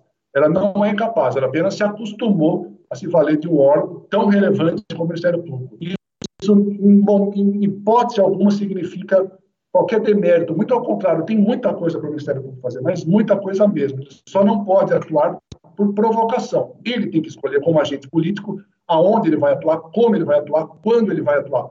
Aí nós teremos uma instituição muito forte. É um tema esse que eu sei que é polêmico, mas como há 20 anos eu falei da legitimidade individual e hoje ela foi aceita até pelo nosso Hugo Nibro eu acho que também, se a gente pensar um processo coletivo efetivo, ele tem que, tem que se repensar a questão da obrigatoriedade da ação coletiva. Eu já defendi isso com, com a professora Ada na minha tese, já há quase 20 anos também, o princípio da não obrigatoriedade da ação coletiva. A gente não pode transpor para o processo civil, mesmo coletivo, dogmas do processo penal. A ação coletiva tem que partir de uma opção política do promotor. Um exemplo bem claro. Nem falo da capital, falo do interior. Então, você tem lá um promotor na sua cidade, o que me parece que isso vai acontecer no futuro. Talvez nós nem estejamos aqui para ver essa evolução. Mas, por meio de audiências públicas, na sua localidade, na sua cidade, ele vai perceber qual é efetivamente a área em que ele deve atuar, o que, que ele deve fazer naquele momento, e ele, como agente político, vai, a partir daí, com uma atuação efetiva, partir para essa resolução dessa questão no, no molde, nos moldes atuais, em que ele é provocado e há uma enxurrada de representações, ele tem que dar conta de tudo, ao mesmo tempo ele não dá conta de nada. Então, se você ampliar o rol, há que se ter essa ideia de o um promotor bem falar, olha, quem, todos nós aqui já passamos por essa situação, uma associação constituída com advogados, às vezes vários advogados, às vezes, enfim, e a pessoa, não, mas leva a representação promotor, não, mas eu vou analisar, não, mas o senhor tem que fazer isso, não, mas o senhor também, a legitimidade é concorrente disjuntiva. Se é concorrente disjuntiva, não pode seguir o mesmo dogma do processo penal clássico. Isso também, como eu falo, ou o Ministério Público é um agente político ou é um mero funcionário público, um burocrata. A gente tem que fazer essa opção para o futuro. Não para a gente, mas para o futuro. Obrigado, Marcos, pela oportunidade. Muito bom, Eurico. Doutor Ricardo, quer acrescentar alguma coisa? É muito rápido. O projeto de lei 1641, ele avança na atribuição de direitos por algo fundamental. Hoje nós temos, parágrafo único do artigo 1 da Lei 7347, uma verdadeira cláusula de exclusão do acesso à justiça, aquela regra que veda a ação coletiva quando se tratar de tributo, de fundo, de contribuição.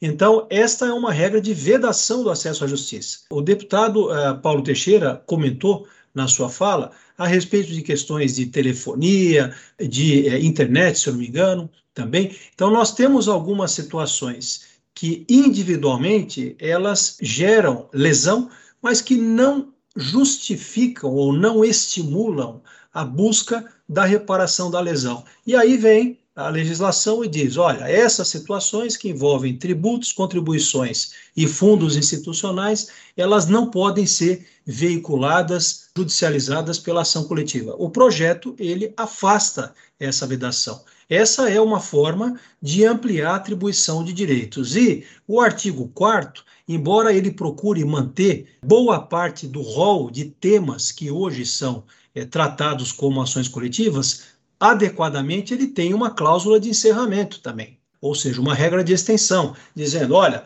todo e qualquer outro direito coletivo, difuso, individual, homogêneo. Então, é só para dizer que é, o projeto de lei é, 1641, eu repito, e aí respeitando, claro, todo o esforço que foi feito na elaboração dos demais projetos, ele é efetivamente, e nisso, mais uma vez, passo aqui meu obsequio ao deputado Paulo Teixeira, ele deve pautar essa discussão, o 1641. E falo com tranquilidade de quem é interessado pelo assunto, porque ele põe o problema, ou os problemas, as dúvidas, num patamar inicial adequado ao aperfeiçoamento do sistema, inclusive nesse aspecto da atribuição de direitos. Obrigado, Marcos.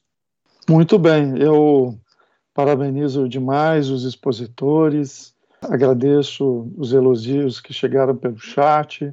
Estamos aqui debatendo temas extremamente importantes e temos agora a necessidade de ouvir a doutora Sirlene, o doutor Alexandre, o doutor Sérgio Cruz Reinhardt, quem eu já agradeço também, porque em breve estará na escola do Ministério Público de São Paulo mais uma vez, atendendo o nosso convite para tratar de outros temas. Então, sempre coopera e colabora com o Ministério Público de São Paulo com as suas brilhantes colocações. Agradeço a oportunidade, o convite que me foi feito, a possibilidade da mediação e passo imediatamente, porque nós queremos ouvir expositores, né, a doutora Sirlene para assumir os trabalhos de mediação aqui, de, de coordenação dos trabalhos. Doutora Silene, a palavra é toda sua, uma grande honra essa oportunidade de lhe entregar o bastão. Muito obrigado a todos e a todas.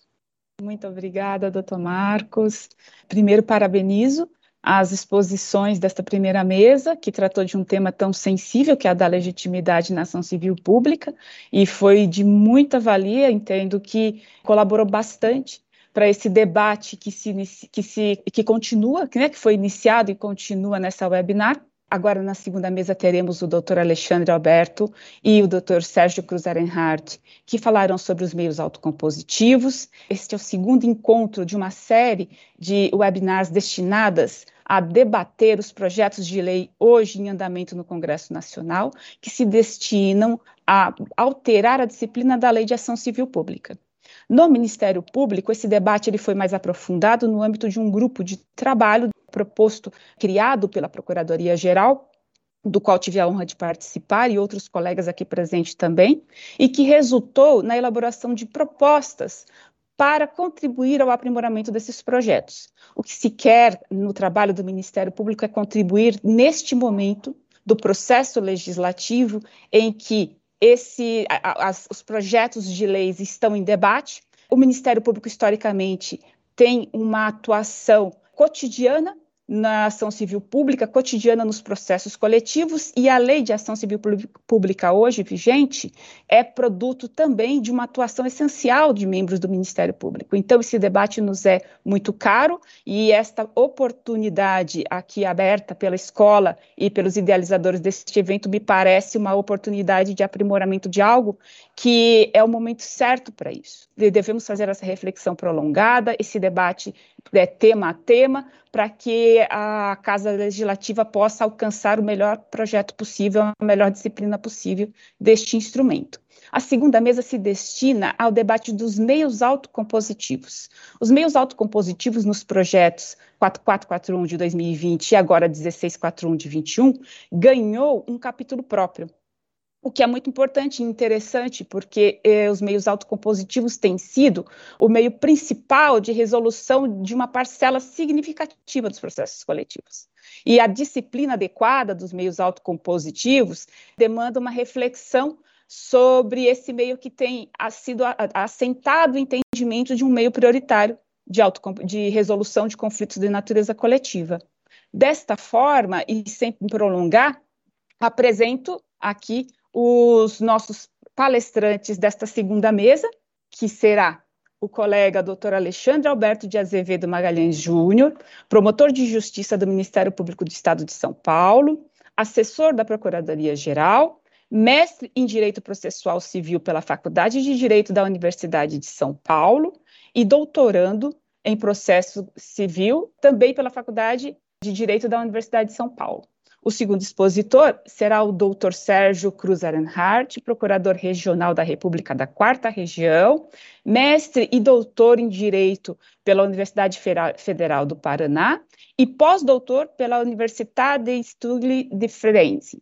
Professor associado do curso de graduação, mestrado e doutorado da Universidade Federal do Paraná e também autor de uma série de obras sobre o tema. Agradeço ao Dr. Sérgio por atender a, ao convite da escola, o doutor Alexandre Alberto é da casa, também está sempre disposto ao debate e tem se debruçado muito no tema dos negócios processuais. Então, abro a palavra aqui neste momento ao doutor Alexandre e obrigada. Bom dia a todos, muito obrigado, Sirlene. Para evitar delongas e, é, e não ficar, para não ficarmos aqui com tanto tempo de, de cumprimentos, eu vou ingressar direto na minha exposição de forma aqui informal, eu e o Dr. Sérgio separamos a, a, discussão. Eu vou focar a minha abordagem em relação aos negócios jurídicos processuais. Acho que essa divisão ela, ela contribui para a discussão aqui no nosso painel, sobretudo porque a, o negócio processual representa uma novidade no sistema processual, uma forma pouco recente. Nada obstante já existissem negócios processuais no CPC de 73, o tema ganhou é, força aí em 2015, sobretudo pelo artigo 190, que possibilita os negócios processuais atípicos, e isso aí em linha com o incremento da consensualidade em todos os ramos do direito público, né, seja no direito penal, direito administrativo, no processo civil também. E nada mais é, natural que essa questão também invadir o processo coletivo, que é o nosso tema aqui de discussão. Em relação ao, ao processo individual, esse incremento do negócio processual é, trouxe, trouxe algumas questões muito debatidas pela doutrina, sobretudo em relação aos limites objetivos desse negócio processual. O que, que poderia ser objeto do negócio processual, quando ele seria válido ou não, e tudo isso é, traz uma série de preocupações, notadamente quando se fala na, na proteção dos direitos processuais fundamentais no processo. Esses problemas, essas discussões, elas ganham força ao transportarmos para o processo coletivo, dada a natureza do direito material envolvido. Então, é, isso é o que eu destaco aqui como importante para nós olharmos de forma separada o negócio processual nesses, processos, nesses projetos de lei. É uma preocupação também importante, porque eles podem, a maior preocupação que eu destaco aqui é que determinado negócio processual pode ter um reflexo negativo no direito material tutelado. Então, o negócio processual na tutela coletiva pode, dependendo da forma que ele alterar o processo ou procedimento, ele pode vir a resultar na, na insatisfação do direito material se ele não for bem cuidado e bem formulado.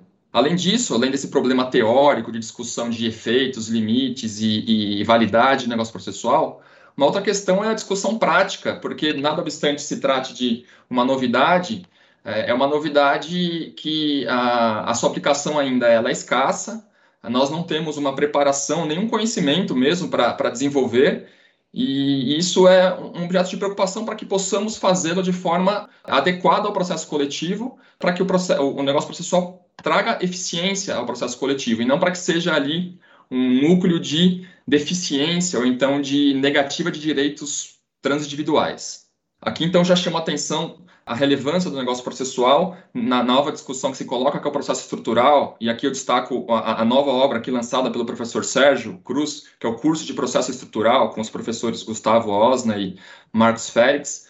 Essa nova página que se abre nós também podemos enxergar o negócio processual na tela coletiva como um importante mecanismo de concretização do processo estrutural, por permitir uma maior flexibilidade, uma consensualidade no desenvolvimento do processo e, assim, retirar aquela rigidez procedimental que talvez pudesse obstar a uma tutela jurisdicional satisfativa, notadamente nesses litígios que demandam soluções estruturais.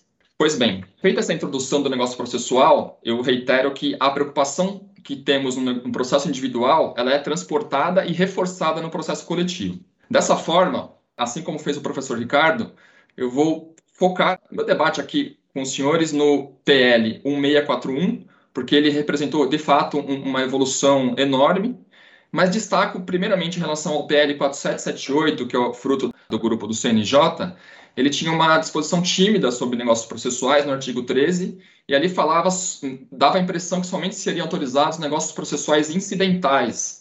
E aqui relembrando que os processos processuais podem ser prévios, né, quando não tem ainda um litígio entre as partes, não há uma ação em curso, ou então incidental se já está uma ação distribuída.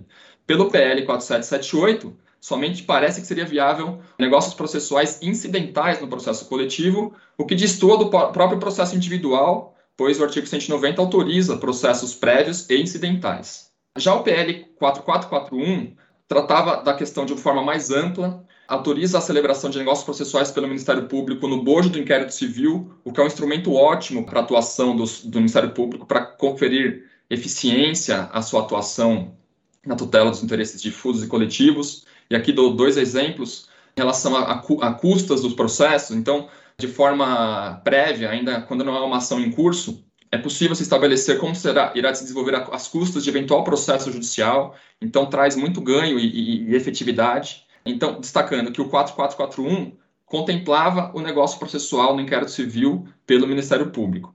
E, além disso, trazia uma disposição genérica para negócios processuais por todos os legitimados à tutela coletiva no bojo do processo ou fora do processo. Então, trouxe uma regulamentação mais ampla ao tema negócio processual.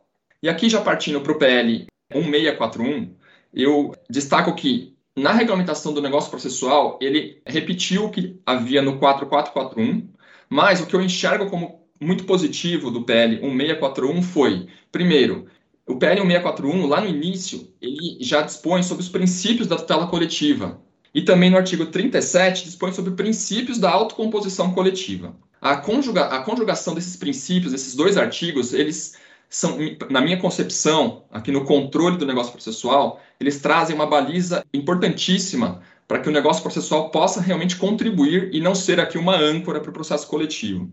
E destaco aqui rapidamente três deles, para não ser muito cansativo. O primeiro é o, o, princípio do amplo acesso à justiça, que é basilar a tutela coletiva. O segundo é a participação social e publicidade. E o terceiro é a flexibilidade do processo. Esses princípios que a gente, nós podemos extrair desses dois artigos, na minha concepção, eles vão ser verdadeiras balizas para o controle do, da validade do negócio processual na tutela coletiva. E digo isso por quê? Na minha visão, dois aspectos principais nos preocupam ao cogitarmos o negócio processual na tela coletiva. O primeiro, o negócio processual, como eu já disse, não pode prejudicar o direito material. Então, não é admissível que um legitimado coletivo entabule um negócio processual e que esse negócio venha a criar óbice para uma concretização do direito material. Por exemplo, um negócio processual que inverta o ônus da prova de forma prejudicial à coletividade ainda que seja nitidamente processual, ele vai culminar a tutela, a, a tutela material pleiteada.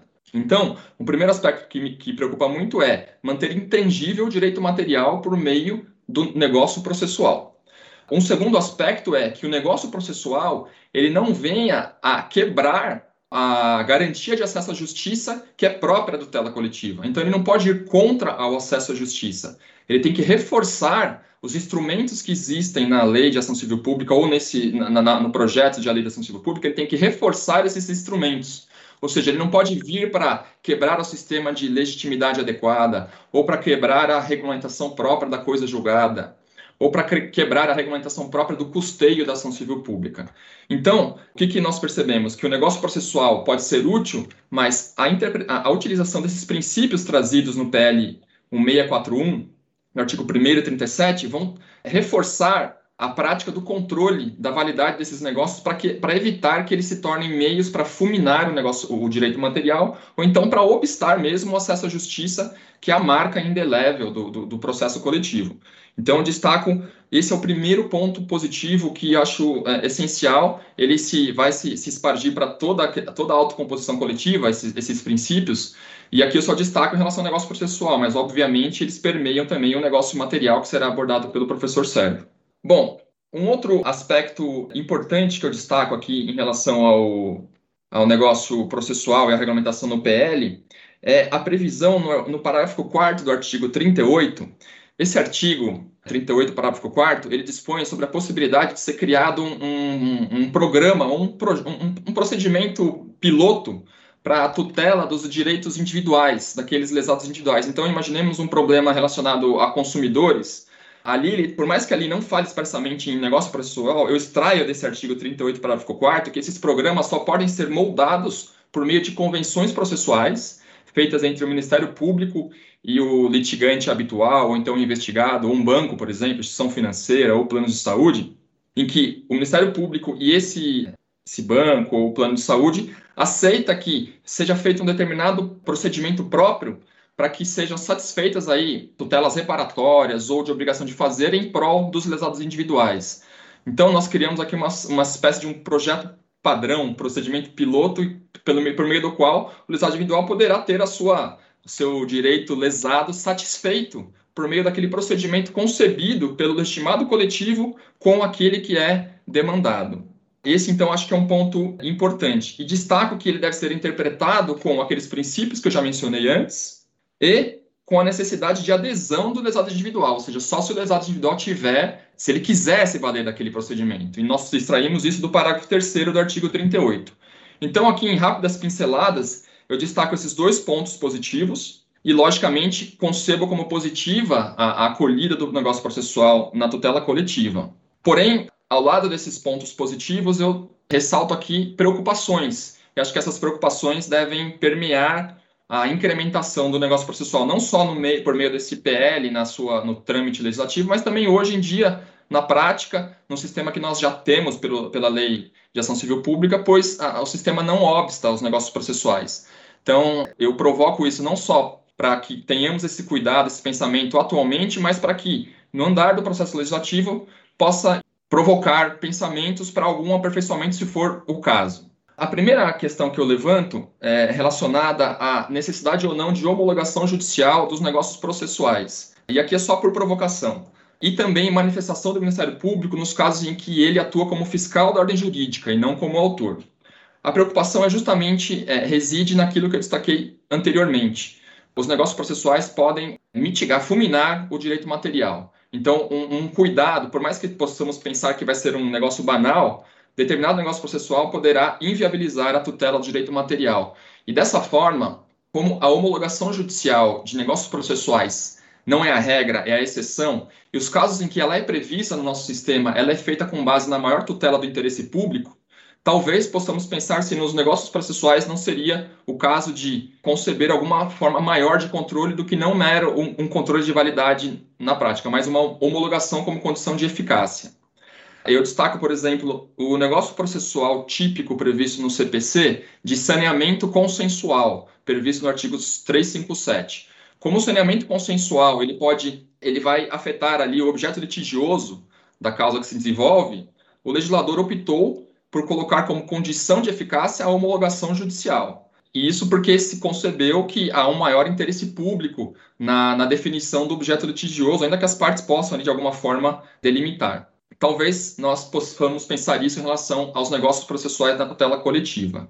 E destaco também que isso se torna mais relevante ao constatarmos que o PL 1641 ele aumentou a gama de acordos por legitimados que não são legitimados públicos, como Ministério Público, Defensoria Pública.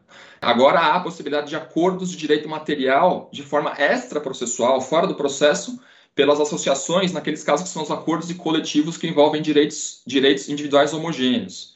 Como há uma maior gama, de maior possibilidade de acordo pelas associações, então, ao lado do controle da representatividade adequada desses legitimados, sobretudo associações, eu considero que um controle, um cuidado com os negócios processuais se torna essencial para que ele não é, mate um, um, um, processo coletivo.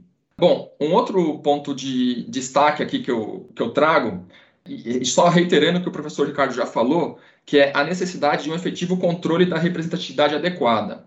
E por quê? Porque somente poderá firmar negócio processual também, mesmo na fase pré-processual, né, aquele compressão prévia, o legitimado que tiver representatividade adequada. Então, essa diretriz do PL e o, seu, o seu fomento, o seu incremento é essencial para que seja para que nós tenhamos sucesso na efetiva utilização dos negócios processuais, que hoje é muito tímida. Tá? E já passo, linko com a, o, a terceira preocupação, o terceiro ponto de pensamento aqui. Estamos jogando o negócio processual ele está sendo incorporado. Nós sabemos que no dia a dia há um incremento na sua utilização, mas nós temos que ter uma preparação para a sua utilização prática. Um treinamento dos ministérios, dos, dos promotores, seja quem for, um, um conhecimento da, da, daquele instrumento, porque, e aqui é lógico que a gente tem uma paixão pelo aquilo que nós estudamos, eu acho que hoje ele é uma questão muito nova, mas tem muito medo e resistência, mesmo por parte de promotores, de juízes, só que eu acho que o futuro nós vamos vai se tornar um instrumento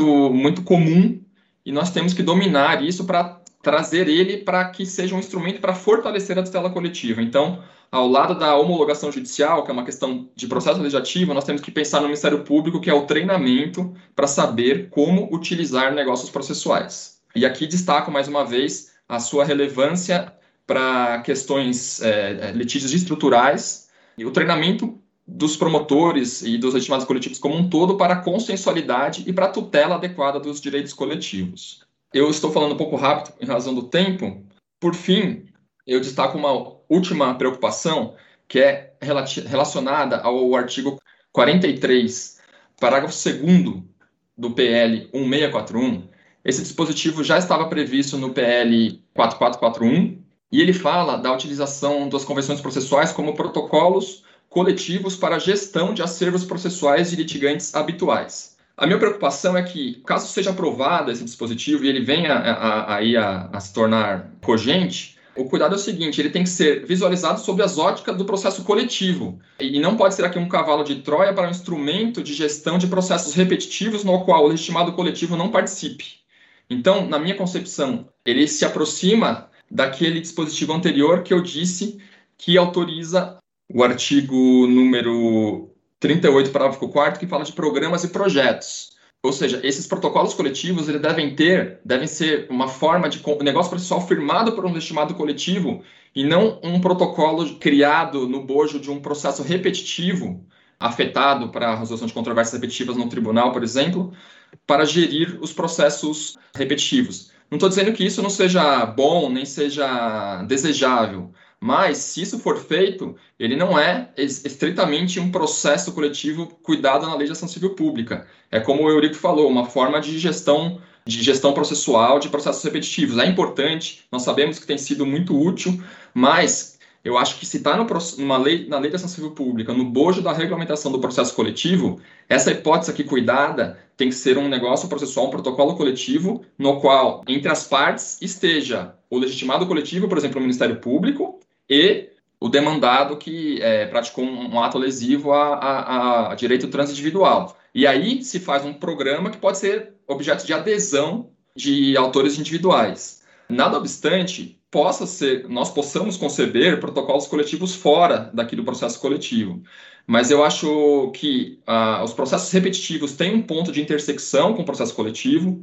O, o PL 1641 ele foi muito feliz ao dispor que na, na afetação o processo coletivo tem prioridade para afetar, mas para ser afetada na solução de controvérsias repetitivas, mas as convenções processuais destinadas aos lesados individuais e a gestão de acervos de litigantes habituais me parece um problema que é separado do processo coletivo.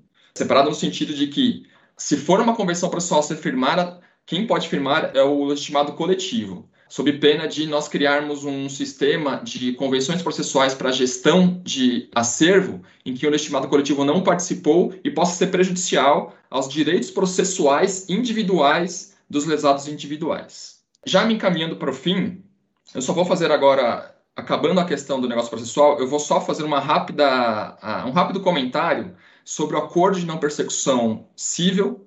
O acordo de não persecução civil, eu combinei com o professor Sérgio que eu ia só falar rapidamente sobre isso, porque me pareceu um ponto muito positivo do PL 1641, que foi retirar essa disposição que continha no 4441. O 4441 continha no seu artigo 29, parágrafo 5 a expressa regulamentação do tema. E de forma adequada até, eu entendo. Mas a questão que se coloca é que o, o ANPC, nós sabemos aqui, que tem trazido muitas discussões internamente e externamente. É, é importante que nós regulamentemos melhor, porque hoje a, a, não há uma segurança jurídica clara em relação à sua utilização. Porém, o processo da ação civil pública por si só já é uma questão muito complexa e muito delicada. E nós trazermos duas questões dessa magnitude para o um mesmo PL me parecia que seria um risco muito grande. Além disso, existem diversos PLs próprios que já cuidam do ANPC no Congresso Nacional, e também a, questão talvez poderia ser melhor encaixada na própria lei de ação, na lei de improbidade administrativa. Então, por esses problemas e diante da confusão aí de objetos, e até mesmo com atenção no que o Eurico falou em relação à consideração ou não da ação de improbidade no microsistema da tela coletiva, e das diferenças em que um compromisso de ajustamento de conduta que envolva, por exemplo, um dano ambiental tem em relação a um compromisso a, a, a relação a atos de improbidade, são muito, é muito diferente. O processo de improbidade ele tem ali um viés punitivo distinto da tutela transindividual dos direitos transindividuais. Todas essas questões, na minha concepção, mostram o acerto aqui do PL que foi aqui chancelado pelo deputado Paulo Teixeira e fruto do IBDP de retirar essa questão da proposta que vai tramitar no Congresso Nacional. Bom, eu acho que dos pontos que eu queria abordar, esses eram os mais importantes e eu passo então a palavra para a doutora Sirlene. Muito obrigado. Muito obrigada, doutora Alexandre, por sua exposição brilhante, tema do qual tem se debruçado né, na reflexão e estudo dos negócios processuais. É, como dito, tema relativamente novo e que tem um potencial enorme de expansão, mas demanda os cuidados apontados em sua fala. E para não prolongar, porque também estamos com o tempo já um pouco avançado, passo a palavra ao Dr. Sérgio Cruz Ehrenhardt para falar também sobre os meios autocompositivos. Muito obrigado, doutora Silene. Quero, em primeiro lugar, cumprimentá-la e cumprimentar o doutor Alexandre e meus colegas de, de, de, mesa nessa, nessa oportunidade. O doutor Alexandre já colocou, e eu acho que fez isso de, de forma muito importante, esse é, uma, é, um, é um tema aberto ao debate e que precisa estar aberto ao debate. A gente vê cada vez mais como as opiniões diferentes, às vezes, enriquecem a nossa impressão inicial sobre algum texto.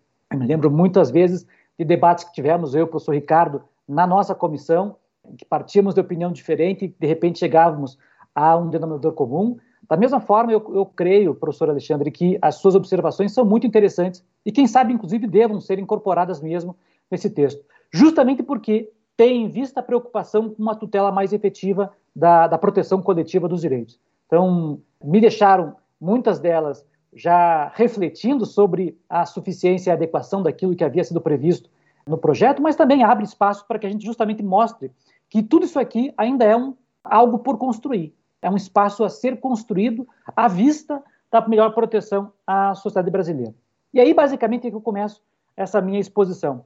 Lembrando uma palavra, um texto da professora Deborah Hansler, uma das maiores autoras em tutela coletiva nos Estados Unidos, em que ela questiona se a gente não tem, quem sabe, lá nos Estados Unidos, um excesso dentro desse chamado sistema multiportas se não está havendo muita porta demais para a tutela dos direitos. E o que, na verdade, a, o questionamento dela e a, e a observação crítica que ela faz é que a gente tem que observar que, em primeiro lugar, os meios alternativos de solução de disputa, né, os, uh, os meios uh, adequados, para usar uma expressão mais moderna, de solução de disputa, exemplo da autocomposição, elas devem caminhar para e passo com a tutela jurisdicional adequada desse tipo de conflito. Há um autor, outro autor norte-americano chamado Robert Bonney, e ele é só uma das pessoas que dizem isso, que para quem quer ter um sistema de autocomposição que funcione bem, precisa exigir um sistema de solução adjudicada que funcione bem. Porque se eu não tenho uma resposta jurisdicional que funcione de forma adequada, eu também não vou ter uma forma de autocomposição que funcione bem. E nesse sentido, eu vou me associar também àquilo que o professor Ricardo mencionou na sua exposição. É muitíssimo importante, foi muitíssimo importante, a previsão de instrumentos de efetivação dos direitos mais adequadas, mais rentes à realidade brasileira, porque isso contribui não apenas para dar mais efetividade para a decisão judicial, mas contribui também para que a gente tenha mais força para as técnicas de autocomposição que são tratadas, seja no campo de qualquer um dos PLs, mas seja da mesmo da nossa prática cotidiana. Então, é fundamental para quem quer que haja um acordo, formas de acordo que sejam eficientes, que sejam adequados, que sejam justas, também prever instrumentos de atuação jurisdicional que contenham o mesmo tipo de providência, o mesmo tipo de eficácia. Isso nos leva, então, a questionar quais são as grandes dificuldades que a gente vem enfrentando hoje no trato dos acordos coletivos e, portanto, quais eram os tipos de regras que talvez fossem interessantes de serem fixados num novo modelo legislativo que tratasse do tema. Há um autor, a meu ver, um autor muito importante, um autor da Universidade de Yale, professor Owen Fiss, que tem um texto também muito provocativo e é um texto também muito interessante de ser lido. O título do texto é Contra o Acordo.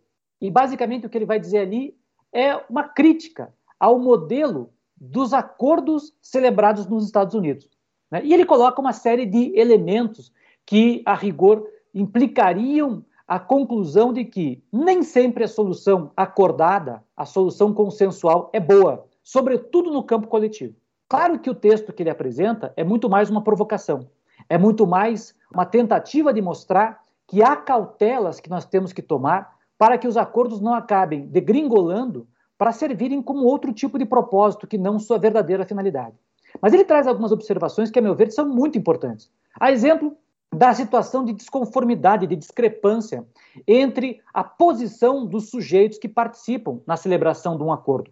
E esse é um dado que, a meu ver, impacta muito o direito brasileiro, particularmente num campo que é o campo do déficit de informação entre os sujeitos que participam de um acordo coletivo. Acho que talvez aqui o grande exemplo que a gente possa citar seja justamente o acordo celebrado perante o Supremo Tribunal Federal no caso dos expurgos inflacionários.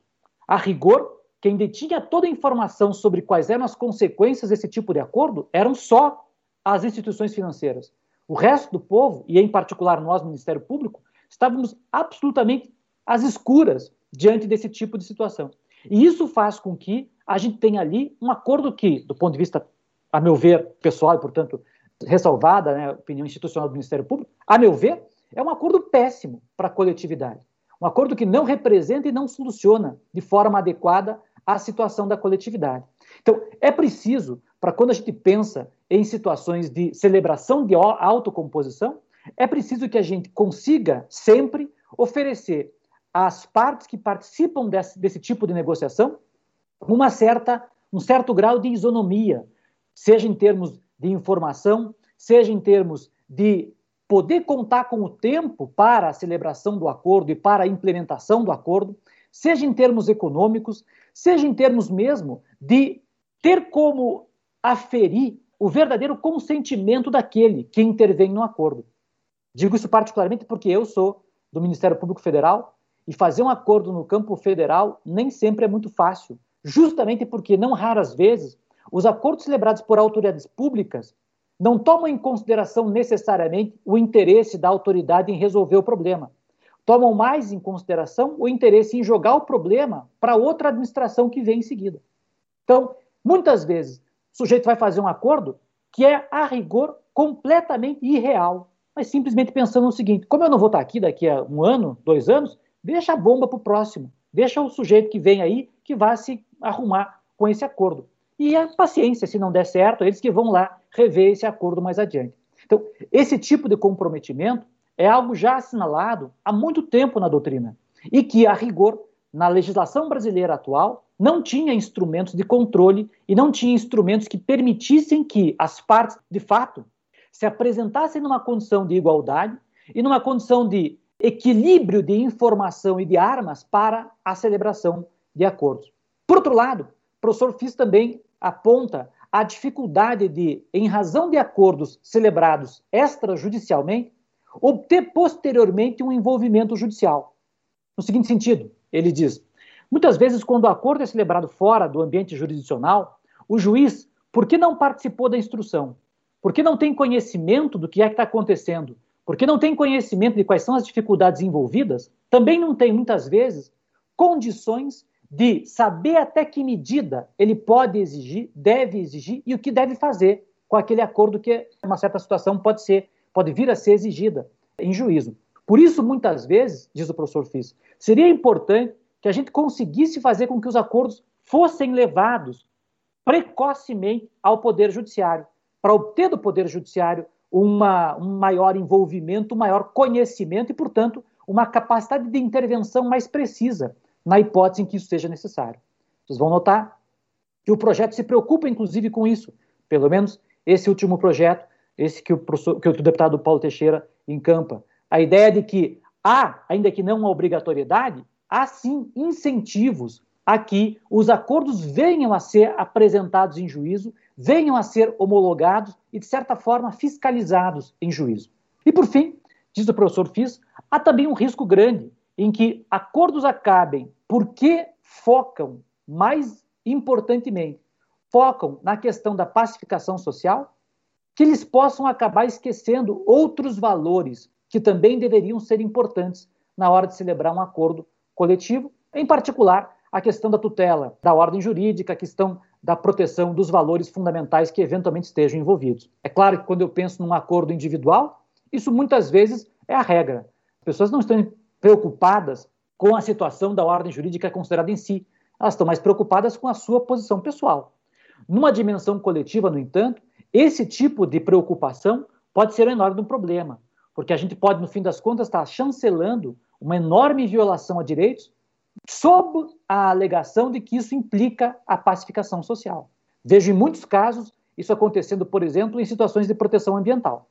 Não raras vezes, acordos em proteção ambiental acabam desrespeitando flagrantemente a legislação brasileira em busca da pacificação social. Temos um exemplo, para citar só um, em Santa Catarina, de um enorme de um resort realizado em área de sambaqui, de proteção ambiental, de proteção histórica, e está lá ninguém mais é capaz de lidar com aquela situação, porque ali houve um acordo coletivo que, no fim das contas, jogou às traças uma série de regras que deveriam ser preservadas nesse campo aqui.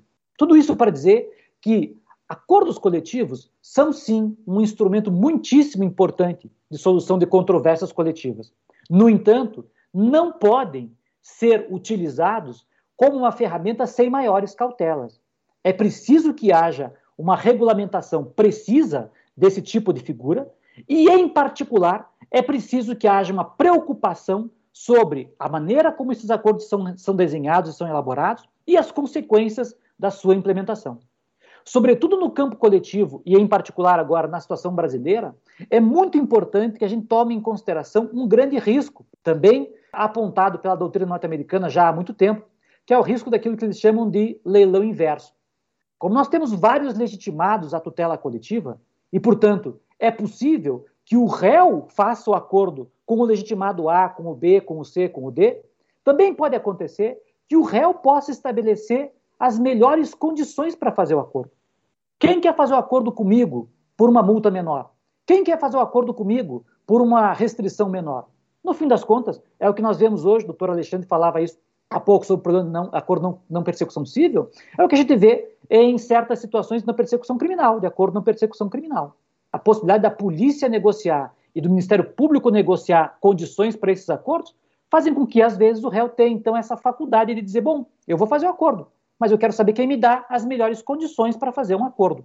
E isso é um risco grande, porque quem tem essa posição tem também uma posição de poder em exigir a restrição, a diminuição das condições para a celebração de um bom acordo, não para si, de um bom acordo para a coletividade, de, um bom acordo para a sociedade brasileira.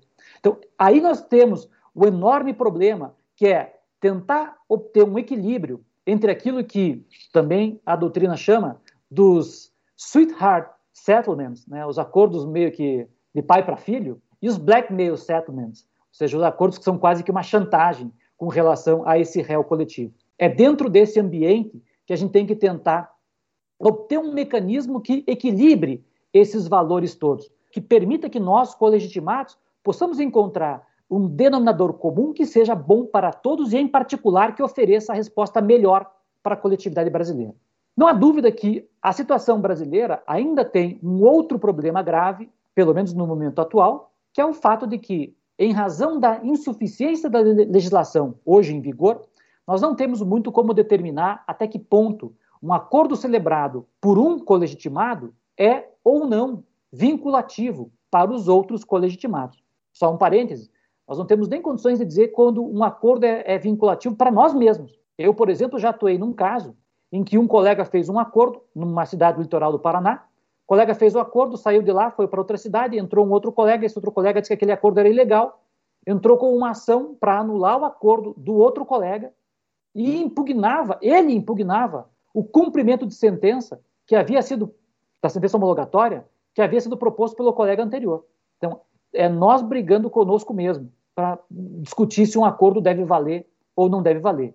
E esse tipo de preocupação a meu ver, é seríssimo. Porque se isso já é um problema interno para nós, imagina para um réu que eventualmente esteja interessado em fazer um acordo. Que garantia ele tem de que o acordo que ele fará com o Ministério Público de São Paulo será respeitado pelo Ministério Público Federal, será respeitado pela Defensoria Pública, será respeitado por qualquer outro colegitimado. Então, esses são problemas com os quais a, a, a gente teve que se deparar na tentativa de elaboração de um desenho institucional mínimo para a celebração desses acordos. E como o meu tempo está esgotando, eu vou me limitar a traçar rapidamente algumas breves, um breve panorama sobre as principais regras que foram previstas dentro desse PL novo, o 1641. Em primeiro lugar, o doutor Alexandre já mencionou isso, acho que foi muito importante a previsão de princípios para a celebração do acordo e para nortear a atividade de todos os colegitimados desde o princípio da melhor tutela ao interesse público, que acho que é um dado fundamental aqui dentro, passando pela ideia de transparência, publicidade, participação, representatividade adequada, de que tratou também já o professor Ricardo Leonel. Acho que, a meu ver, esse é um dado fundamental. Informação suficiente, algo que também é tratado de forma expressa depois no artigo 40 desse PL, quando diz que os legitimados podem solicitar informações de órgãos técnicos para saber se um acordo é viável, para saber se um acordo é, inclusive, adequado, saber se não é possível exigir mais, talvez, ou exigir menos, de forma que pare de ser, o acordo pare de ser um tiro no escuro, como muitas vezes acaba acontecendo, pelo menos na nossa atividade tradicional. Enfim, são alguns princípios que, a meu ver, são importantes porque devem nortear a nossa atividade de todos nós, não só do Ministério Público, de todos os colegitimados para a tutela coletiva. E também há uma garantia, dentro desses princípios, há uma garantia procedimental, no sentido de dizer que, para que eu possa garantir esses princípios todos elencados no texto, eu devo, inclusive, fazer, se for o caso, consultas públicas, reuniões, audiências públicas, para saber se realmente aquilo que eu quero fazer é o melhor ou não para a coletividade. Chega de fazer do processo, algo, processo coletivo, algo que muitas vezes é a nossa nosso trabalho tradicional, que é eu sou colegitimado, eu sou legitimado, eu faço o que eu quero, a resposta que eu achar adequada é a melhor e ponto. Não. É imprescindível um diálogo nosso com a coletividade, que no final das contas é quem vai receber aquela resposta coletiva que a gente está costurando, nesse caso específico dos acordos coletivos. O texto trata de forma um pouquinho diferente o tratamento para direitos difusos coletivos e para individuais homogêneos. Para direitos coletivos e difusos, ele autoriza só os legitimados de direito público a celebrarem esses acordos, para individuais homogêneos, quaisquer legitimados estão autorizados a celebrar acordos. Mas não faz mais uma diferença que consta em alguns dos projetos anteriores, que seria uma diferença entre os TACs e os acordos coletivos. Como se o TAC fosse simplesmente um mecanismo de ajuste de um comportamento à lei, enquanto que o acordo realmente permitisse sessões recíprocas na resposta oferecida. A meu ver, o projeto, esse último projeto, age bem em tirar essa diferenciação, porque essa diferenciação do ponto de vista teórico, ela pode até ser muito interessante, mas do ponto de vista concreto, ela não é muito facilmente determinada. Também trata, como eu havia falado anteriormente, trata da homologação judicial, como sendo uma imposição para hipóteses de direitos indisponíveis, e essa regra foi colocada no texto simplesmente para se harmonizar com a lei de mediação, porque lá também essa é a exigência imposta para mediação quando envolva direitos indisponíveis, e facultativa em outros tipos de casos. Então, se o direito envolvido é indisponível, então, a homologação judicial passa a ser obrigatória. Em outros casos, ela é meramente facultativa. Porém, embora facultativa, ela resulta em algumas vantagens que acho que não são menores. São vantagens importantes de serem consideradas sim. Em primeiro lugar, claro, eu tenho aqui a ideia da formação de um título judicial. Mas isso sempre teria. Não é só para isso, não é só essa vantagem que eu tenho aqui. A vantagem principal que eu tenho aqui é gerar uma presunção de legitimidade e de ciência geral dos termos do acordo. De modo que o sujeito, o colegitimado, que eventualmente queira dizer: não, eu não vou cumprir esse acordo, eu não vou nem observar esse acordo, eu acho que esse acordo é ilegal, cumpre a ele o ônus de demonstrar que esse acordo foi ilegal, que esse acordo não respeitou as condições necessárias para uma boa celebração de um acordo e que, portanto, ele não sabia, que eventualmente até ele não sabia dos termos do acordo celebrado. Então, parece pouco, mas acho que esse é um dado relevante, justamente para estimular, sempre que possível, que esse acordo seja elevado à homologação judicial. E essa homologação judicial não se limita ao trabalho tradicional da homologação como a gente conhece. Ela vai além. Ela autoriza ao magistrado que fiscalize o cumprimento do devido processo legal e a observância dos princípios gerais da tutela coletiva, tal como estabelecido pelo artigo 2 desse projeto de lei. Então, a meu ver, se oferece um certo espaço para que o próprio magistrado, no diálogo com as partes, possa enfrentar minimamente os termos dos acordos que são celebrados, fiscalizar a sua eficiência, fiscalizar inclusive seu grau de justiça. Até porque, respeitados esses elementos, a própria lei, de novo, vai dizer que é cabível uma ação rescisória desse acordo homologado ou uma ação anulatória do acordo eventualmente não homologado em juízo. E esse dado é também um dado importante. Aqueles que não intervêm na formação do acordo não podem, diz o texto do projeto, não podem simplesmente desconsiderar os seus termos. São obrigados, em primeiro lugar, a tentar desconstituir os termos do acordo por meio desse tipo de instrumento aqui. Então, vejo que, acho, pelo menos, que há aí uma evolução significativa na técnica de autocomposição empregada, valorizando mais o acordo e ao valorizar mais o acordo, valoriza também a segurança jurídica na sua celebração, seja pelos legitimados coletivos, seja por aqueles que aderem, ou aqueles que, enfim, realizam, celebram o acordo com, conosco ou com todos os legitimados. E para concluir, e também lembrando que o doutor Alexandre acabou mencionando esse trabalho que eu, que eu escrevi há pouco tempo atrás, foi publicado há pouco tempo atrás, eu queria uh, também fazer alusão a um texto de uma promotora aí de São Paulo, professora Suzana, que também há muito tempo já, já, já aponta para um dado muito significativo para casos complexos. Situações de acordos não são sempre as mesmas situações. Eu posso ter situações em que o acordo é algo muito simples, em que envolve simplesmente uma maneira de reparação de um dano pontual. Mas eu posso ter acordos que envolvam questões muito mais complexas, como é o caso das creches em São Paulo, enfrentada aí por vocês esse tipo de situação diferenciada exige também uma postura diferenciada de nós, colegitimados coletivos. Nem sempre nós seremos os protagonistas dos acordos coletivos. Muitas vezes nosso papel, na realidade, passa a ser quase que o papel de um mediador na celebração, nessa comunicação entre a coletividade, talvez o órgão público, talvez um ente privado, que tem talvez um papel mais presente, mais importante na forma do desenho desse acordo institucional.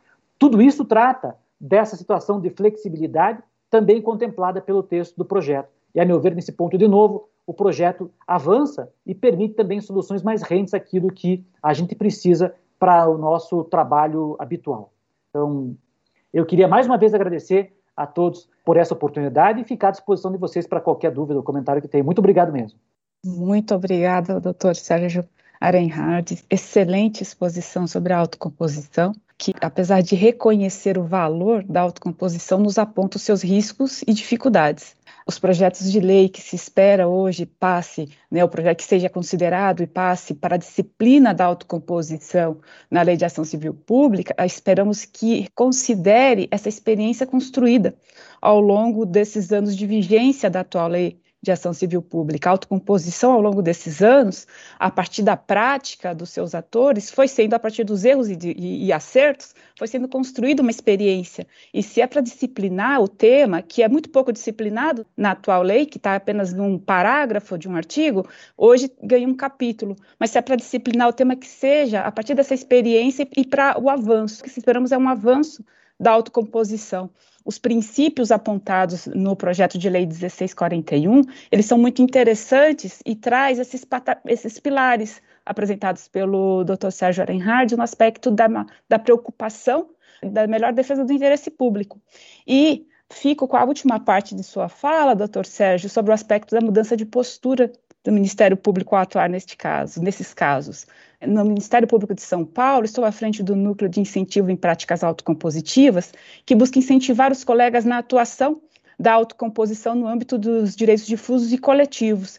No entanto, vemos aqui o desafio de alcançar a melhor tutela do interesse público como trabalhar de forma a trazer os legitimados, ouvir os legitimados e efetivamente perder esse protagonismo de atuação, de propor a solução, mas ter o protagonismo da articulação, o protagonismo de tra trazer todos à mesa de negociação para que alcancemos efetivamente os pontos comuns. Trabalhar a autocomposição é chegar nos pontos comuns que cada ator ali pode ter e construir a partir desse marco inicial uma solução dentro dos ditames legais, dentro da nossa atuação, que é pautada pela Constituição, mas que acreditamos não precise ser a partir de uma atuação demandista. Pode ser a partir da, da, da atuação proativa, num trabalhar a ação na autocomposição, diferente, aponto aqui, ressalto aqui a sua a, na, numa postura diferente do que estamos acostumados. Mudar a forma de atuação não é apenas mudar a lei, não pode ser apenas mudar a disciplina, mas tem que mudar a postura. Muito obrigado por sua fala, acho de muito, muita relevância.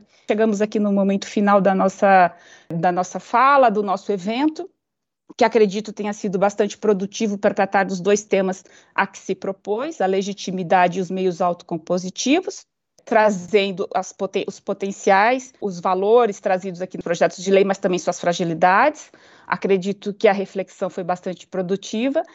Agradeço a todos e tenham um ótimo dia.